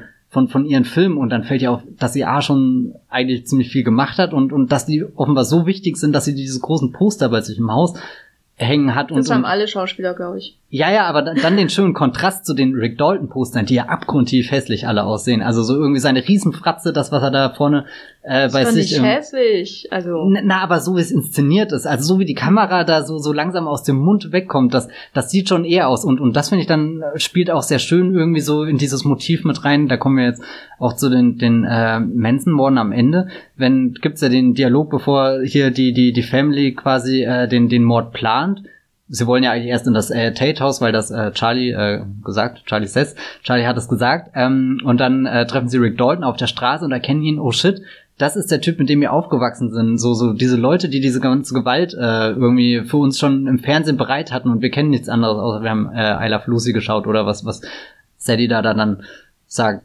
Und, und da finde ich irgendwie das Tolle, dass du schon gleich, gleich der erste, das, eines der ersten prägnanten Bilder in diesem Film ist schon dieses überlebensgroße Gesicht von Rick Dalton, der da irgendwie seine Rache gerade vollführt, die Zähne fletscht und, und auch später, wenn, wenn die Manson Family eingeführt wird, laufen sie ja auch irgendwie die Straße entlang und sind dann bei diesen Müllcontainern, wo sie was rausholen. Und im Hintergrund hast du auch schon wieder so ein überlebensgroßes Banner, also so diese junge Generation wird dann wirklich da schon, schon irgendwie von diesem Gewicht von, von diesem brutalen Rick Dalton, der, der, keine Ahnung, mit, mit seinem Gewehr rumfährt und, und halt Leute erschießt oder rumreitet und, und, und sich dadurch das, das nimmt, was, was er glaubt, was richtig ist.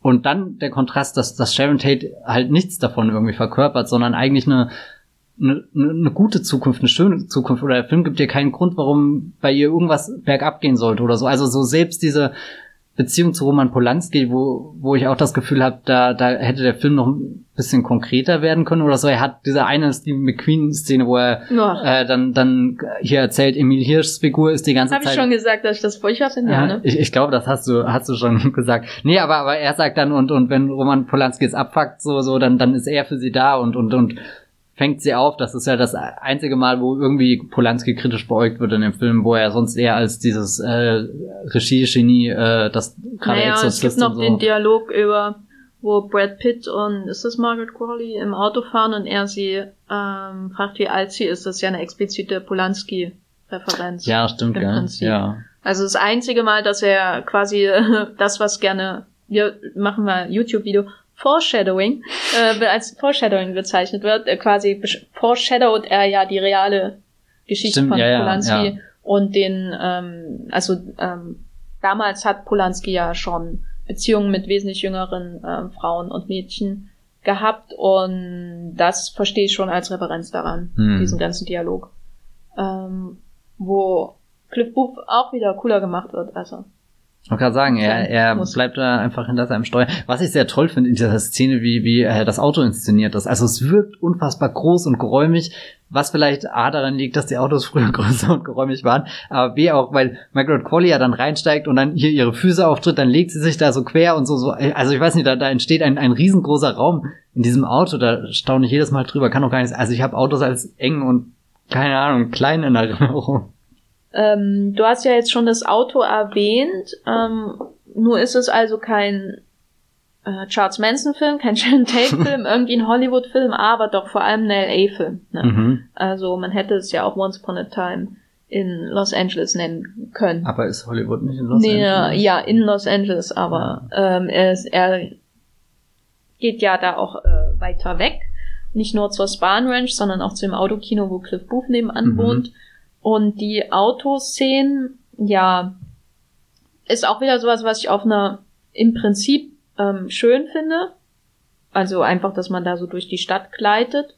Jetzt auch beim nochmal schauen äh, habe ich doch so erstaunlich wenig äh, von LA gesehen in dem Film. Ja, also so sein Fokus ist eher auf den, den Hinterhöfen der Studios, wo er dann mit den, den Stuntmännern und Frauen irgendwie die verfolgen kann, was sie den ganzen Tag übertreiben oder oder was ein, eine Szene finde ich wirklich sehr toll, wenn wenn Tarantino den ersten Tag an das äh, Lancer Set hier fährt und dann wird diese riesengroße Kulisse zur Seite geschoben und in den ersten Moment denkst du, oh, das ist ein da da steht gerade die Westernstadt und dann verschwindet sie einfach und hinten dran ist halt einfach so hier halt dein trister Parking Lot, wie man das sich halt irgendwie vorstellt. Ähm, deswegen habe ich halt das Gefühl, LA bedeutet für Tarantino wirklich dieses Hollywood. Also so, mhm. ich, ich weiß einem, so was gab's letzten großen LA-Filme, musste ich halt irgendwie, ich musste an Anna des, ja, okay, der ist ja schon länger her. Aber ich musste an Anna des Silver Lake und, und auch irgendwie so ein bisschen La La Land denken und, und La La Land hat auch diese Bezüge zu, wir, wir drehen Filme und, und, und, und sind total verliebt in dieses äh, System, was da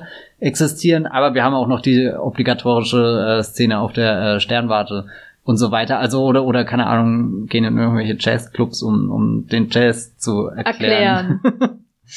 ich habe zumindest LA Vibes gespürt. Ich habe wenig über die Stadt an sich erfahren, aber ich würde es schon als LA Film durchgehen lassen, glaube ich, so so ja, rein na, von dem, dem Gefühl auch auch das sommerliche und und äh, da können wir vielleicht an der Stelle auch hier den guten Robert Richardson nochmal erwähnen, der, der der halt einfach ein Gespür für Bilder macht, dass man sogar auf Venom 2 sich jetzt freuen kann, wenn dann da wirklich der Kameramann nein. wird. Nein, die, nein, es ist unmöglich, ja. sich auf Venom 2 Ich glaube auch, dass bei Venom 1 äh, Matthew Lipat Liber Libertik, Libertik äh, der Kameramann war und das ist ja eigentlich auch normal ein Ass und und Venom sieht halt auch einfach aus wie so, ein, so eine Holzkiste. Hat er nicht auch Starspawn? Ja, gell, also äh, das ist ein Stell fantastischer Kameramann. Hm? Starspawn vor, aber mit Venom in der Rolle von Lady Gaga. Und er und und und dann schlabbert sie äh, äh, mhm. hier Bradley Cooper ab. Ja, warum nicht? Genau. Ähm, also das Fahren ist schon sehr wichtig, so dieses ähm, Durchstreifen der Stadt und dann eben auch von Cielo Drive direkt runter quasi zu seinem Wohnwagen. Ja, das, das gibt irgendwie dem Film so ein bisschen so die, die Geschwindigkeit seines Pulses, habe ich das Gefühl, weil er ist ja schon sehr, sehr ruhig Mhm. Ähm, es ist jedes, ich gucke jetzt mal auf die Uhr und warte bis endlich August 1969 wird, nicht mehr nur Februar oder was es da am Anfang ist.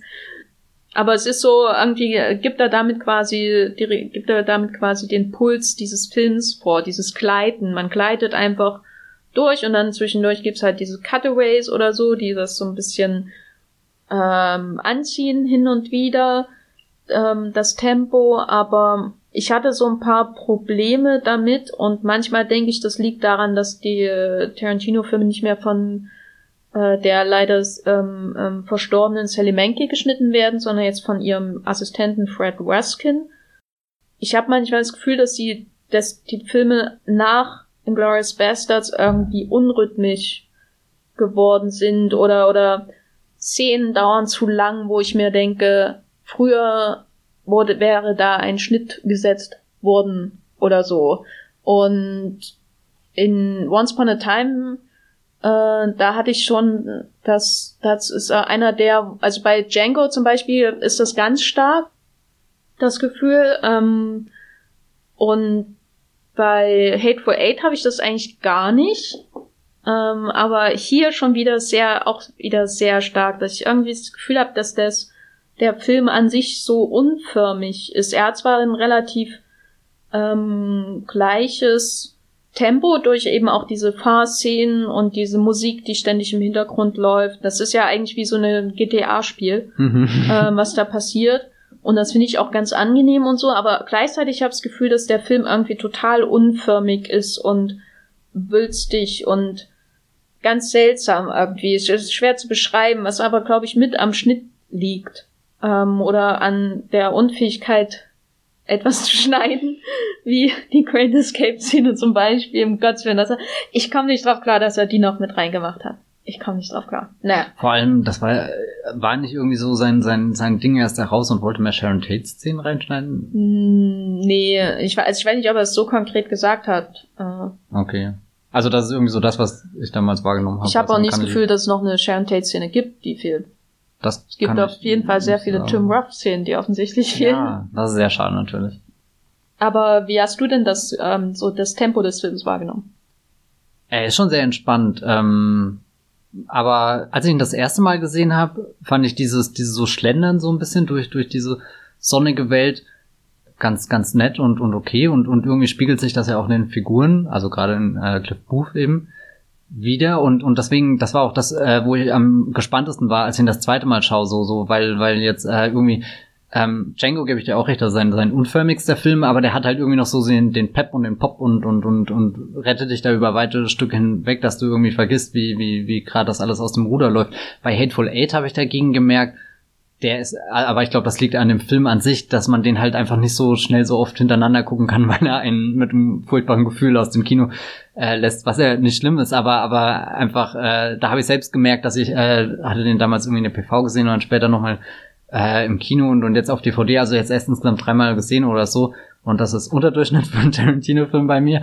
Weiß nicht, da, da brauche ich einfach einen längeren Atem, um mich da reinzubegeben. Und, und bei Once Upon a Time habe ich jetzt beim mehrmaligen Schauen einfach gemerkt, dass, dass der doch sehr schön einfach miteinander verbunden ist. Dann da, wo, wo halt eben äh, der Schnitt ein bisschen nachlässiger wird, sind es dann die, die, die äh, Themen oder, oder die Motive, die in einzelnen Szenen angesprochen werden und, und dann weiter äh, fortgeführt werden. Das ist mir jetzt zum Beispiel sehr stark aufgefallen, wie äh, Charles Manson in diesen Film langsam nach und nach so so eingebaut wird, beziehungsweise so so am Anfang fällt ja irgendwie so äh, Cliff und und und Rick fahren hier mit ihrem Auto und sagen das erstmal so, äh, hier die, die, die scheiß Hippies, was, was, was soll das? Und, und das kommt so irgendwie aus, aus dem Nichts, aber sie stellen das einfach fest, weil sie fahren gerade durch die Straße, haben gerade welche gesehen und ihre politische Einstellung ist, dass sie das, das gefällt ihnen nicht, da kommt irgendwie so, so eine neue Generation und alles befindet sich im Umbruch. Und, und aus diesem einzelnen Satz baut sich dann immer mehr und, und, und das verschwimmt dann irgendwie so, dass dann, dann hast du die, die Manson Family und, und, und kriegst ein erstes Bild von, von Manson, der dann, der dann selbst äh, auf das, das Anwesen läuft, sich da kurz vorstellt und auch auf einmal diese, diese langen Haare hat. Und das nächste, was du siehst, ist äh, äh, Rick Dalton, der, der hier seinen Pilot dreht und, und vom Regisseur auf einmal selbst zum Hippie gemacht wird und, und die langen Haare bekommt und, und also so, so wie, wie, wie hier dann quasi ja, ich weiß nicht, also auf einmal ist er selbst zu dem geworden, was er ja offenbar so, so verachtet und, und all diese kleinen Verbindungen zwischen den Szenen, das ist das, was mich den Film sehr flüssig macht und das habe ich jetzt wirklich beim, beim mehrmaligen Schauen ganz viele von, von so, so solchen, ja, ich weiß nicht, so, so, so Punkten, die dann wie auf so einer Karte vernetzt irgendwie sind, entdeckt und, und er ist ja auch sehr lang, zweieinhalb, äh, 100, 160 Minuten, glaube ich sogar, also gut über zweieinhalb Stunden drüber und, aber ich finde ihn trotzdem nicht langweilig. Also so, so, es gibt immer wieder Szenen, auf die ich mich äh, freue, weil, weil entweder irgendjemand was sagt, Mr. Schwartz, oh. äh, ähm, oder, oder eben äh, Cliff Booth äh, hier äh, mit dem, der LSD-Zigarette liebäugelt und dann äh, is this the night? Here we go. Also, äh, waren, ich finde das einfach be beeindruckend, wie viel Freude du an diesem Elementen, diesen winzigen Details. Doch, doch, also und und und aber eben das ist die eine Hälfte, die mich durch diesen Film dann durchbringt und die andere sind eben all diese kleinen Anschlusspunkte, die die irgendwas wird ausgerollt und und später wird's aufgegriffen. Also ich finde den ähm, vom Drehbuch her sehr schön strukturiert. Also ich weiß nicht, ob das das passende Wort ist, aber ich finde Dinge, die er am Anfang reintut, die er dann am Ende wieder aufgreift und und es fühlt sich nicht so an, wie als hat er jetzt jemand was konstruiert, was auf einen Twist oder einen Plot oder irgendwas. Da habe ich größere Probleme bei jetzt äh, bloß Beispiel Momento von Christopher Nolan, wo ich halt seit dem ersten Mal sehen nicht mehr über diese Hürde hinwegkomme, als dass ich halt merk, wie, wie das Drehbuch um, also so um den Spiegel gebaut wurde, irgendwie, da, damit mit das halt vorwärts und rückwärts läuft. Da habe ich bei, bei Once Upon a Time schon äh, das Gefühl, dass, dass es einfach so, so Kleinigkeiten sind, die dann einfach wiederkommen und, und trotzdem irgendwie innerhalb dieses Films Sinn ergeben. Ergibt das Sinn? Ja, das kann ich gut nachvollziehen, irgendwie, auf eine abstrakte Art. Also es ist so ein Film, äh, den ich nicht gern schaue, glaube ich. Ähm, also es gibt natürlich Momente in Once Upon a Time in Hollywood, die ich sehr mag, trotzdem. Aber mein, mein Lieblingsmoment oder einer meiner Lieblingsmomente ist zum Beispiel der, ähm, wo die, der Lancer-Pilot gedreht wird, äh, mhm. äh, der nicht sehr viel mit dem echten Lancer-Piloten übrigens zu tun hat, den man bei YouTube in furchtbarer Qualität sehen kann, was ich ähm, empfehle, weil Lancer ist wirklich besser als Bonanza. Shame on Bonanza für Surviving und Lancer für nach zwei Staffeln abgesetzt werden da wo die Szene, wo DiCaprio ähm, an dem äh, in, in, in den Saloon kommt mit Timothy Oliphant mhm. und ähm, er am Tisch sitzt und zum ersten Mal seine Zeilen ähm, nicht mehr weiß und man quasi vor den Augen oder man man hat man kann ihm richtig zuschauen, wie er ähm, quasi langsam out of character trifft. Das fand ich super faszinierend. Das war so ein Moment, wo ich ähm, wie gesagt trotz aller Probleme, die ich mit ihm habe, wirklich beeindruckt war von ähm, DiCaprio, weil man äh, ihn erst wirklich total in Character sieht und dann langsam Rick Dalton durchkommt, der ja ein sehr, sehr ähm, nervöser äh, Mensch ist, äh, mit vielen Komplexen, äh, auch dieses leichte Stottern hat. Beim zweiten Mal, äh, wo er seine Zeilen vergisst, wird es ihm gesagt und man er ist da, er spielt dann wieder und man sieht, jetzt ist er komplett raus beim Spielen. Und das fand ich, das war so ein Moment, wo ich, wo es mich nicht gestört hat, dass ich jetzt irgendwie zuschaue, wie eine, ein realer TV-Pilot gedreht wird. Also mhm. quasi das, worüber Jules Winfield damals auch ähm, gesprochen hat in Pulp Fiction. Genau, warum sage ich das jetzt eigentlich? Jetzt habe ich auch einen Faden verloren, aber jedenfalls, ähm, es gibt Momente auf jeden Fall, die ich in dem Film mag, genau, deswegen wollte ich das sagen aber ich äh, finde es trotzdem immer unangenehm, ihn zu schauen, weil mhm. ich mich durch lange Phasen irgendwie durchquälen muss. Aber es ist ein Film, über den ich trotzdem sehr gern nachdenke, einfach weil die von dir angesprochenen Themen sehr ähm, präsent sind und ähm, natürlich zum Nachdenken anregen, nämlich die Frage auch, was du auch schon angedeutet hast, was, was trauert denn, äh, welcher Ära trauert denn Tarantino jetzt eigentlich hinterher? Weil du schon die Hippies angesprochen hast, da muss ich auch sagen, dass ich ähm, die da keinerlei Hass gegen Hippies in dem Film verspüre. Also ich finde das komplett absurd, dem Film das irgendwie zu unterstellen, weil das, was man in dem Film sieht, letztendlich nur schon eine Phase ist, wo die Counterculture ja schon den Mainstream durchsogen hat wie LSD, eine Zigarette, ja. wenn man so will. Also ähm, so, dass die da alle zu Hause hocken und äh, Joints rauchen. Also der ähm, die, die Tate, äh, Tates und so dieser Welt und äh, dass sie da tanzen gehen in die Playboy Mansion zum Beispiel, dieses, dieses, dass sie ein Hippie äh, in ihr, also so ein Hippie-Mädchen quasi ähm, fährt in ihrem Sportwagen, den sie da hat. Ähm, das sind ja alles Momente, wo man schon merkt, dass das eigentlich schon alles angekommen ist und unverrückbar. Und ähm, die einzigen, die negativ dargestellt werden, sind ja letztendlich die äh, Mitglieder der Manson Family. Deswegen kann ich überhaupt nicht nachvollziehen, dass man da Hass gegen Hippies in dem Film spürt oder so eine konservative Haltung. Mh, mm, also nur weil die Figuren sagen, dass sie Hippies hassen, das finde ich komplett absurd. Also mhm. man kann dem Film alles vorwerfen, aber das finde ich ähm, schon sehr absurd, ähm, ihm Hass gegen Hippies vorzuwerfen. Natürlich ist da eine gewisse Nostalgie da gegenüber der Ära von ähm, Rick Dalton und äh, Cliff Booth, so dieses, ich meine, eigentlich sind die ja, ist, ist ja Rick Dalton schon zu spät geborener, wenn Also er, er heult ja eigentlich, er kann ja eigentlich gar nicht im klassischen Hollywood-Kino hinterherhauen, weil als er 14 Fists of McCluskey oder was gedreht hat, da, da war das Studiosystem ja schon am Knicken. Also, was trauert er denn hinterher? Ja, das ist eine gute Frage. Ich weiß nicht. Ich, also so, so eigentlich glaube ich ja, er, er liebt ja alle Dekaden, die das Kino irgendwie hatte. Deswegen glaube ich nicht, dass er speziell irgendwie die frühen 60er vermisst, weil ich glaube, er findet die 70er genauso äh, aufregend, hat er ja oft genug in seinen Filmen irgendwie, wo, wo er da äh, Bezüge hernimmt.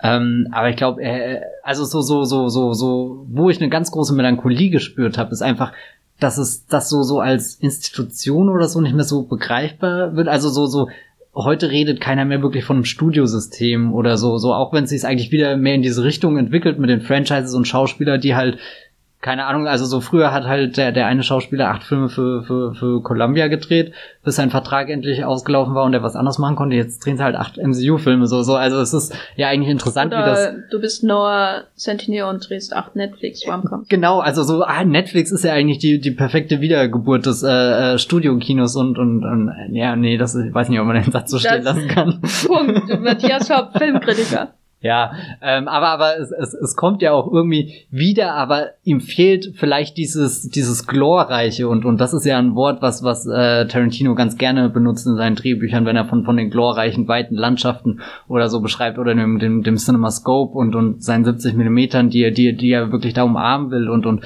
äh, natürlich ist auch äh, äh, Once Upon a Time Film äh, im Kino, wo wo das analoge noch das dominierende war, wo man sich was Digitales wahrscheinlich gar nicht vorgestellt hat. Wie wie das äh, werden könnte, weit entfernt von äh, Filmen wie, äh, keine Ahnung, halt James Cameron später gemacht hat oder so, wo, wo äh, ja, ihr, ihr habt sie wahrscheinlich alle gesehen. Ich, ich weiß, ich, ich, ich kann es nicht wirklich begreifbar machen, was ist, was kaputt geht, was verschwindet, aber, aber sicher ist, dass irgendwas verschwindet, dass sich was verändert und das ist vielleicht sogar äh, sogar so, so, so, eine, so eine Ehrfurcht, Angst, ich weiß es nicht von, dass der Umbruch, der jetzt passiert, halt doch einer der radikaleren ist. Irgendwie so, also das Hollywood-Kino und, und die 70er Jahre und so sind ja politisch aufregend, sind, sind filmisch aufregend äh, und, und äh, Rick Dalton hat, glaube ich, noch eine sehr heile Weltvorstellung von, wie seine Karriere im Idealfall hätte laufen können.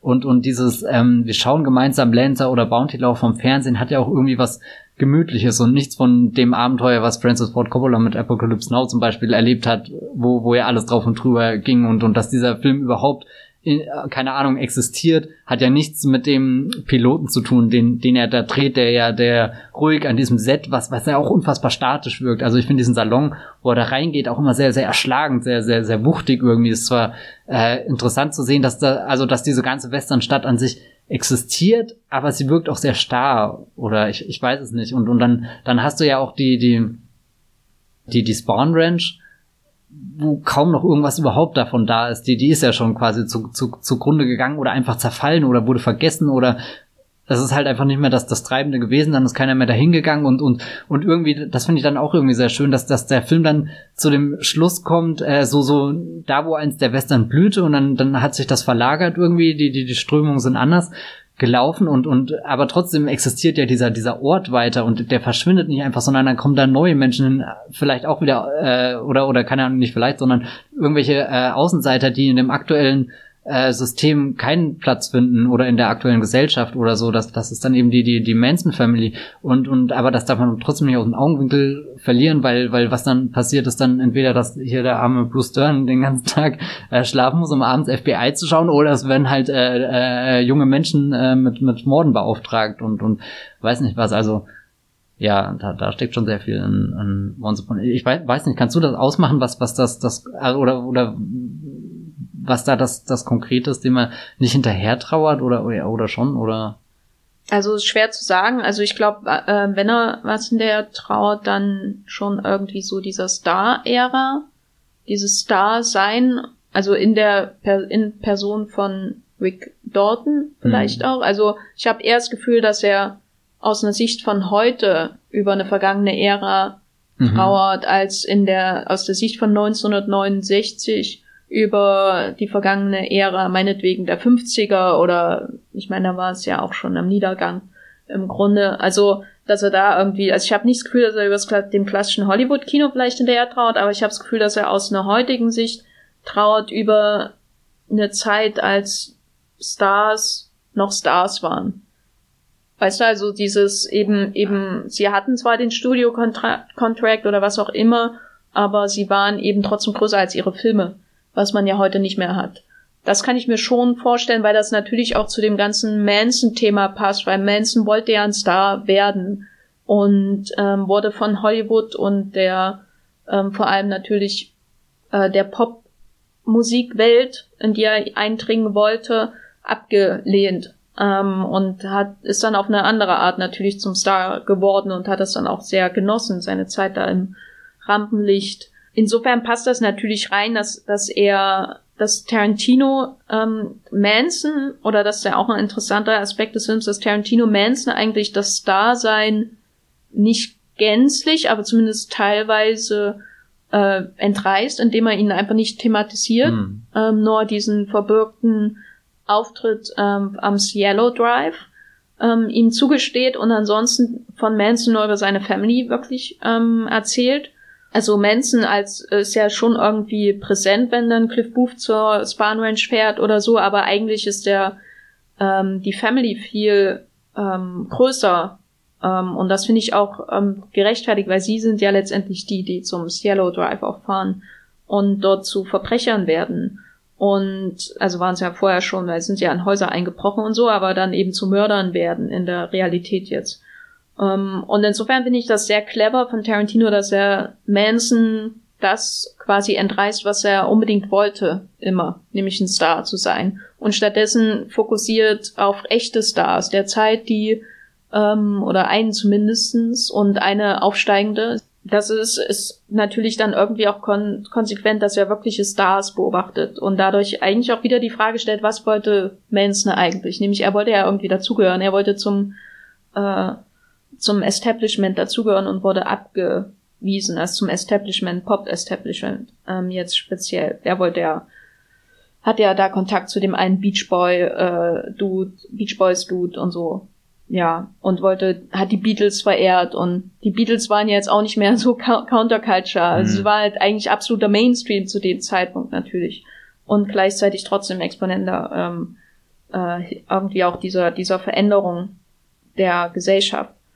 Ich meine, er, er trauert in dem Film jetzt innerhalb der Welt ist die Stars ja nicht zu Ende. Man sieht ja Sharon Tate und man kann sich vorstellen, sie wird ein Star sein ein richtig großer. Zu dem Zeitpunkt war es ja noch nicht. Und also insofern ist es nicht so, dass der Film innerhalb des Films ähm, den Niedergang von Stars an sich nachgetraut wird. Aber mir kommt es halt vor, als würde er quasi aus heutiger Sicht hm. dieser vergessenen Ära da, äh, dieser, dieser Ära nachtrauen. Als es noch große Stars gab, die an allen Wänden klebten und so, also. Aber wenn Tarantino quasi jetzt im Jahr 2019 das Gefühl hat, es gibt diese Stars nicht mehr, aber er selbst ist ja einer der wenigen Regiestars, sogar die 90 Millionen Dollar Film, äh, 90 Millionen Dollar Film ins Kino bringen können und der sogar aktuell einigermaßen erfolgreich am äh, Box Office performt irgendwie und dann hat er jetzt äh, Brad Pitt und Tarantino, also arg viel mehr gibt's. Ist Tarantino vielleicht gerade der einsamste Mensch in Hollywood?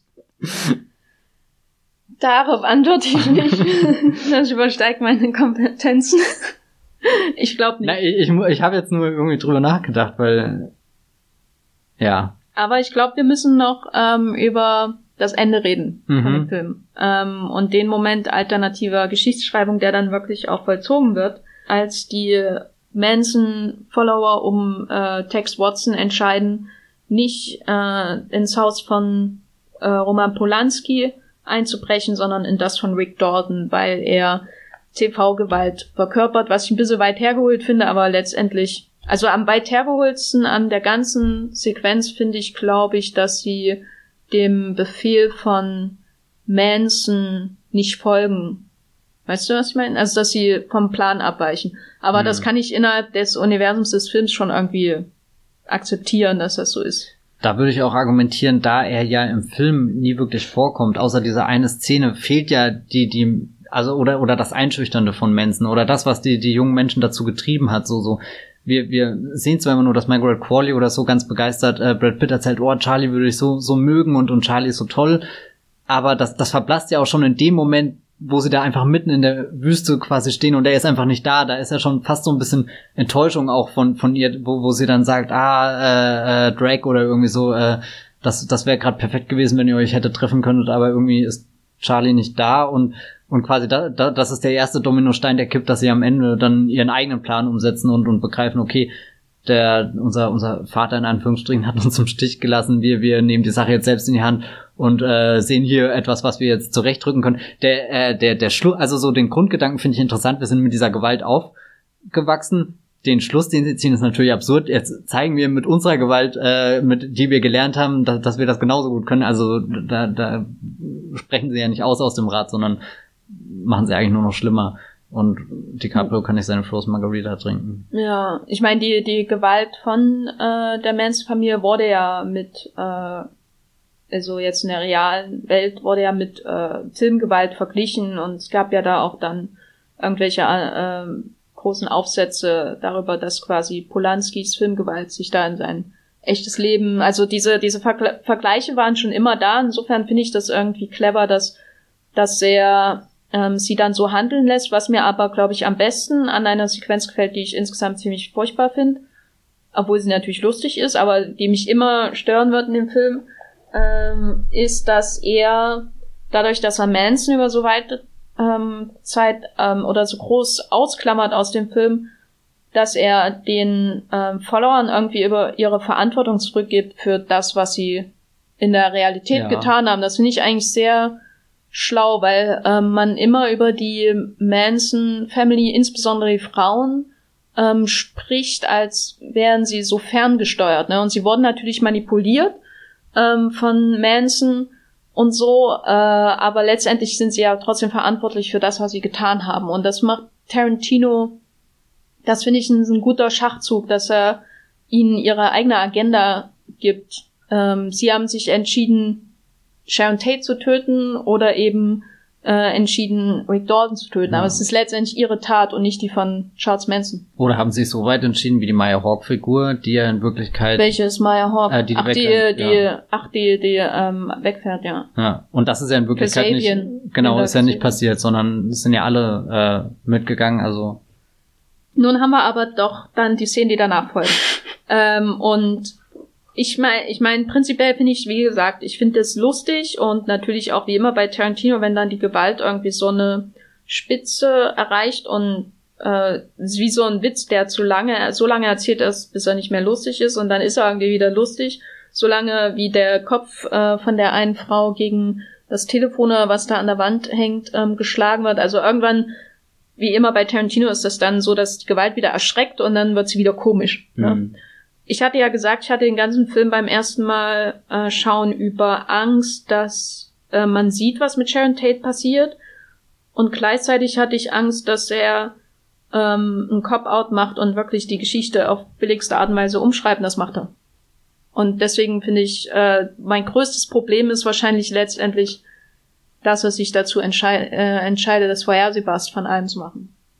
Ja, da kann, würde ich nicht widersprechen, aber ich würde dann auch nicht bei Inglourious Bastards oder Django meinen, dass er da irgendwie was Originelleres gewählt hat.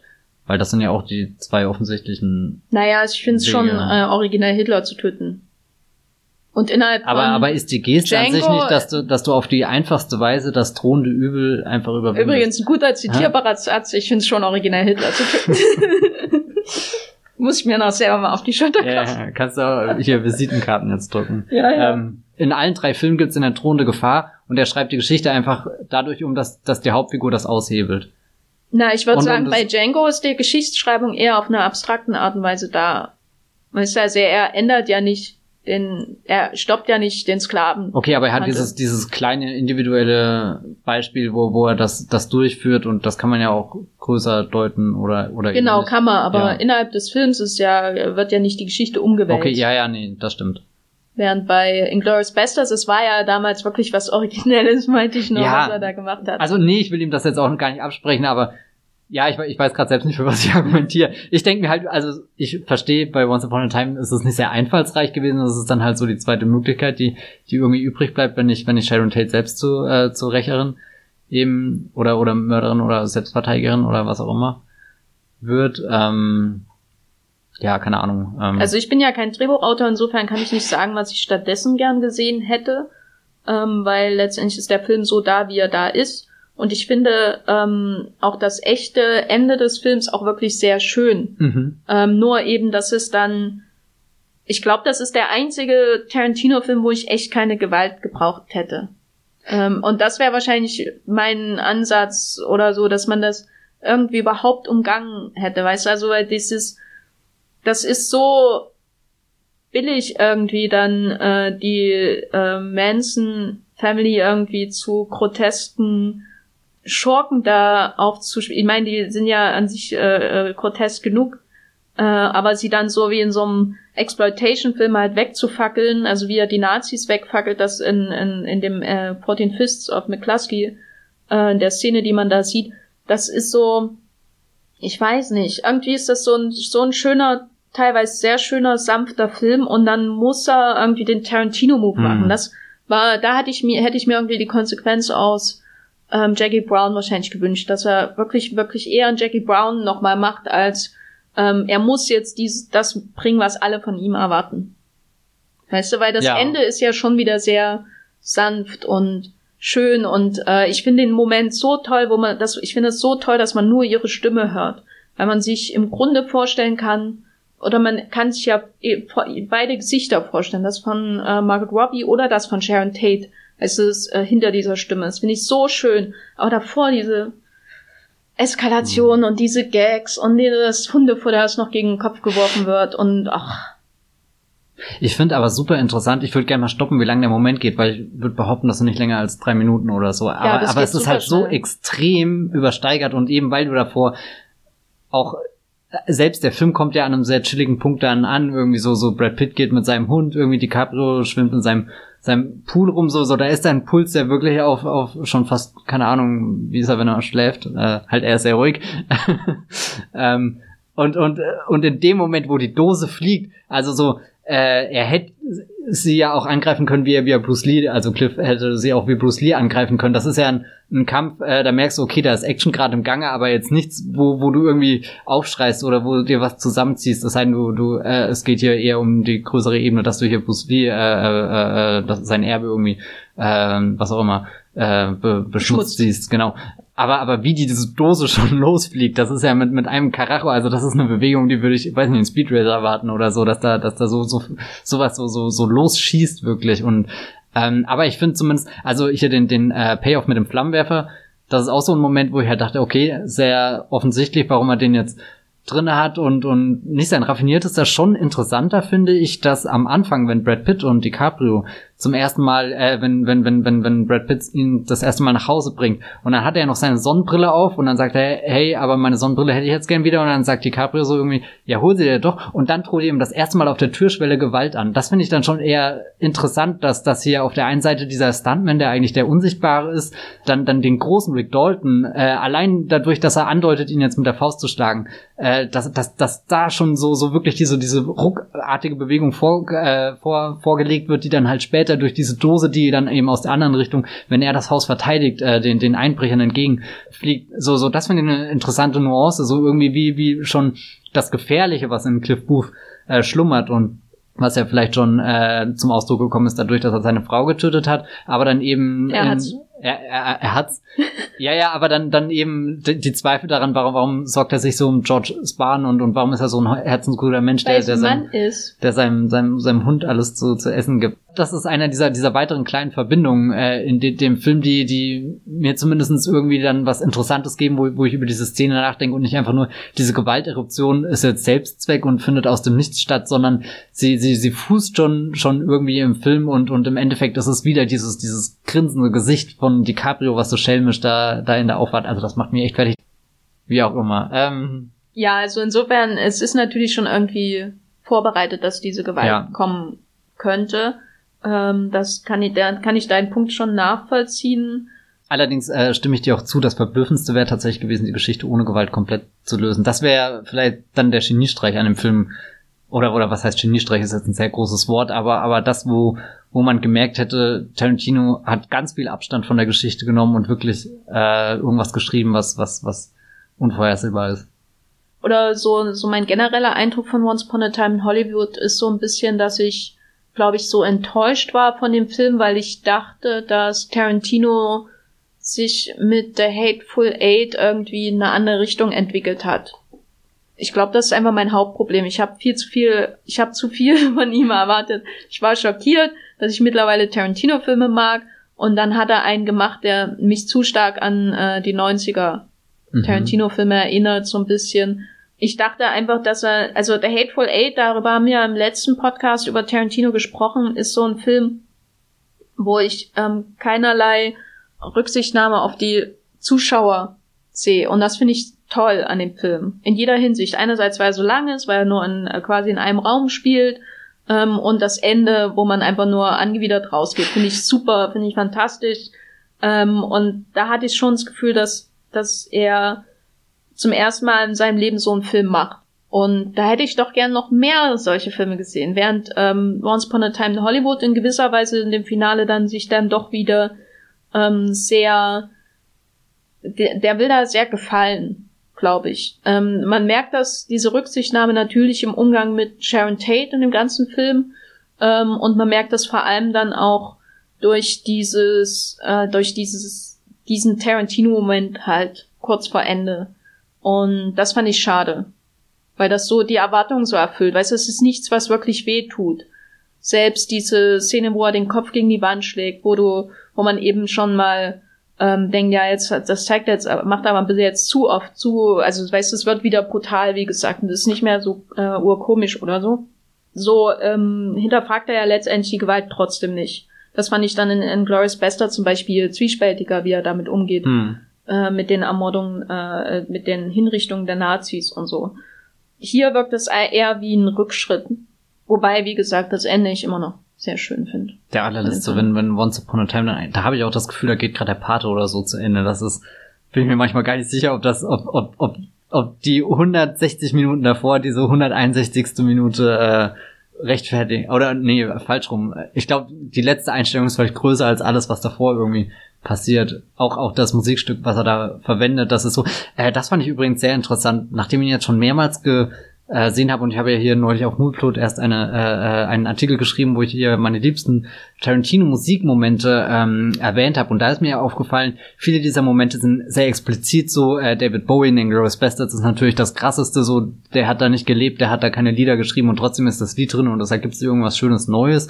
So das einzige äh, und und und und wenige von diesen schleichenden Musikeinsätzen. Und da hat er hier äh, dadurch, dass der Film auch mal wirklich in der Zeit spielt, woher er die Musik sonst immer nimmt ähm, und das durch das Radio sowieso untermauert ist, dass dass die Musik die ganze Zeit läuft und er dann nicht mal äh, so eine explizite Szene wie den den Lapdance äh, in, in Death Proof hat, wo wo wo die Musik einfach ohne die Musik funktioniert diese Szene einfach nicht. Die setzt die Stimmung, die gibt den Rhythmus, den Takt, die Bewegung und so alles vor irgendwie und, und das finde ich sehr interessant, dass, dass es nicht mehr diesen, diesen einen großen Musikmoment in dem Film gibt, sondern viele kleine Schleichende, die, die dem Film trotzdem irgendwie so ein bisschen Herz und Puls und, und Rhythmus und weiß nicht was geben und dann eben zum Schluss dieses Stück, was, was, ja, weiß nicht, so, so, so traurig, aber auch wunderschön irgendwie ist. Und dann kommt die Red Apple Werbung. Ähm, ja, bin ich auch kein Fan, ehrlich. Also so, so kann ich, ich finde die Idee an sich nett, aber ich hätte es lieber mit dem Lied ausklingen lassen, weil, weil dieses Lied in mir dann all diese Gefühle äh, auf den Punkt bringt, die ich, die ich am Ende dieser LA Odyssee oder Hollywood äh, Odyssee hab. Ähm, ich meine, ich kann es nicht verurbilden, dass er das gemacht hat. Das ist halt auch eines seiner, seiner Gimmicks, über die er vielleicht nicht drüber hinauswächst. Und eben auch eine dieser Elemente, die er in Hateful Eight nicht hatte, weil weil es eben nicht wirklich reingepasst hat und, und sich da zusammengerissen hat und es einfach nicht getan hat. Und, und vielleicht ist Once Upon a Time wirklich dieser riesengroße Film, den er jetzt einfach drehen musste, wo er alles drin hat, damit der nächste sein letzter Epilogsfilm wird und hoffentlich beendet er nicht seine Karriere. Wollen wir ein Fazit äh, ziehen zu Once Upon a Time in Hollywood? Ich war enttäuscht. Äh, gleichzeitig auch irgendwie erleichtert, äh, wie er mit Tate umgeht, gleichzeitig auch wieder enttäuscht. Es war sehr kompliziert. Es ist kompliziert. Es ist kompliziert. Facebook-Status jetzt. Genau. Ähm, es ist ein Film, den ich aus der Distanz ähm, viel abgewinnen kann, den ich trotzdem nicht gern schaue. Ähm, auf jeden Fall weniger gern auch als ähm, meinetwegen Hateful Eight, der einfach, der in mir natürlich auch viele unangenehme ähm, Gefühle auslöst, aber ähm, den ich einfach wo ich mich drauf, ich, bei The Hateful Eight freue ich mich irgendwie drauf, da immer in dieses Schlamm, in dem Schlamm zu versinken, der da menschlich äh, sich zusammenfindet. Gefühlt. Ich denke gern über Once Upon a Time in Hollywood nach und das ist ja schon mal was. Ich denke auch sehr gerne über diesen Film nach, aber ich höre ihm noch lieber zu oder, oder schau Leuten beim Tanzen zu durch diesen Film und kann es nicht erwarten, ihn heute Abend auf 35 Millimeter zu sehen. Ja, schön. ich möchte auf jeden Fall nochmal betonen, dass wir auch immer die, die Idee hatte, Damien Lewis als Steve McQueen zu besetzen. Aber von den Gesichtszügen passt er doch schon Ja, aber das gut. reicht doch nicht. Das reicht doch nicht. Ja. Du kannst doch nicht jemanden besetzen, der äh, von seinem ganzen Wesen und seiner Art quasi die Antithese von Steve McQueen ist, spielerisch, schauspielerisch, nur weil er einen ähnlichen Mund hat wie Steve McQueen. Ja, also. wir müssen mal einen ganzen Podcast nur mit äh, David Lewis Mund machen. Ja, ich, ich glaube, das ist das schlechteste Format. Um ja, ja, Once Upon a Time in Hollywood ähm, läuft aktuell im Kino. Man muss nicht immer noch Marvel-Filme gucken, möchte ich damit sagen. Mhm.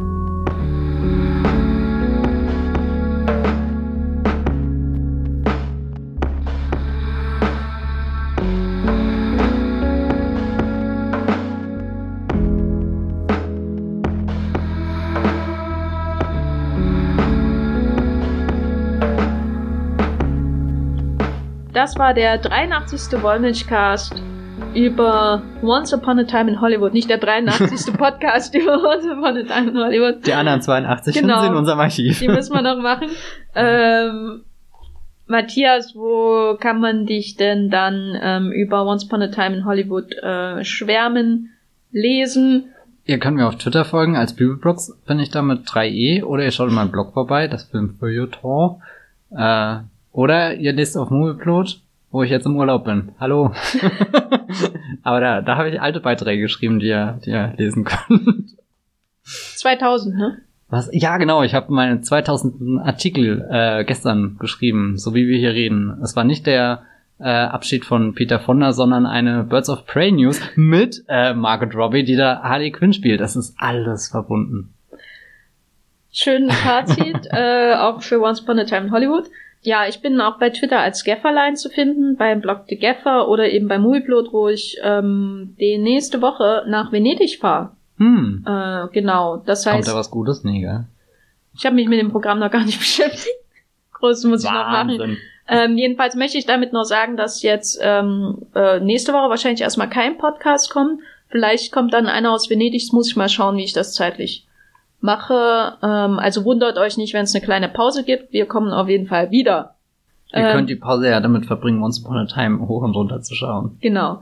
Und den Podcast hier. Und den Tarantino-Podcast nochmal zu hören, ähm, mhm. wo wir über alle seine anderen Filme geredet haben.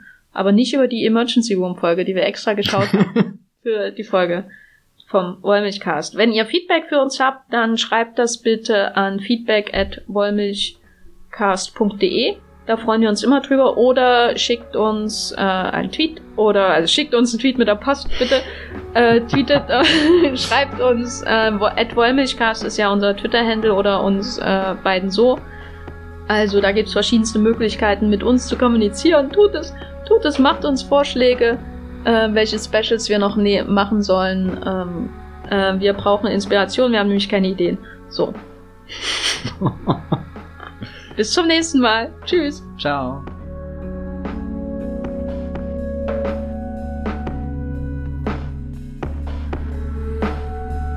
Der Wollmilchcast wird produziert von Matthias Hopf und Jenny Jecke. Unser Intro und Outro stammt aus dem Song Slam Canto von Kai Engel.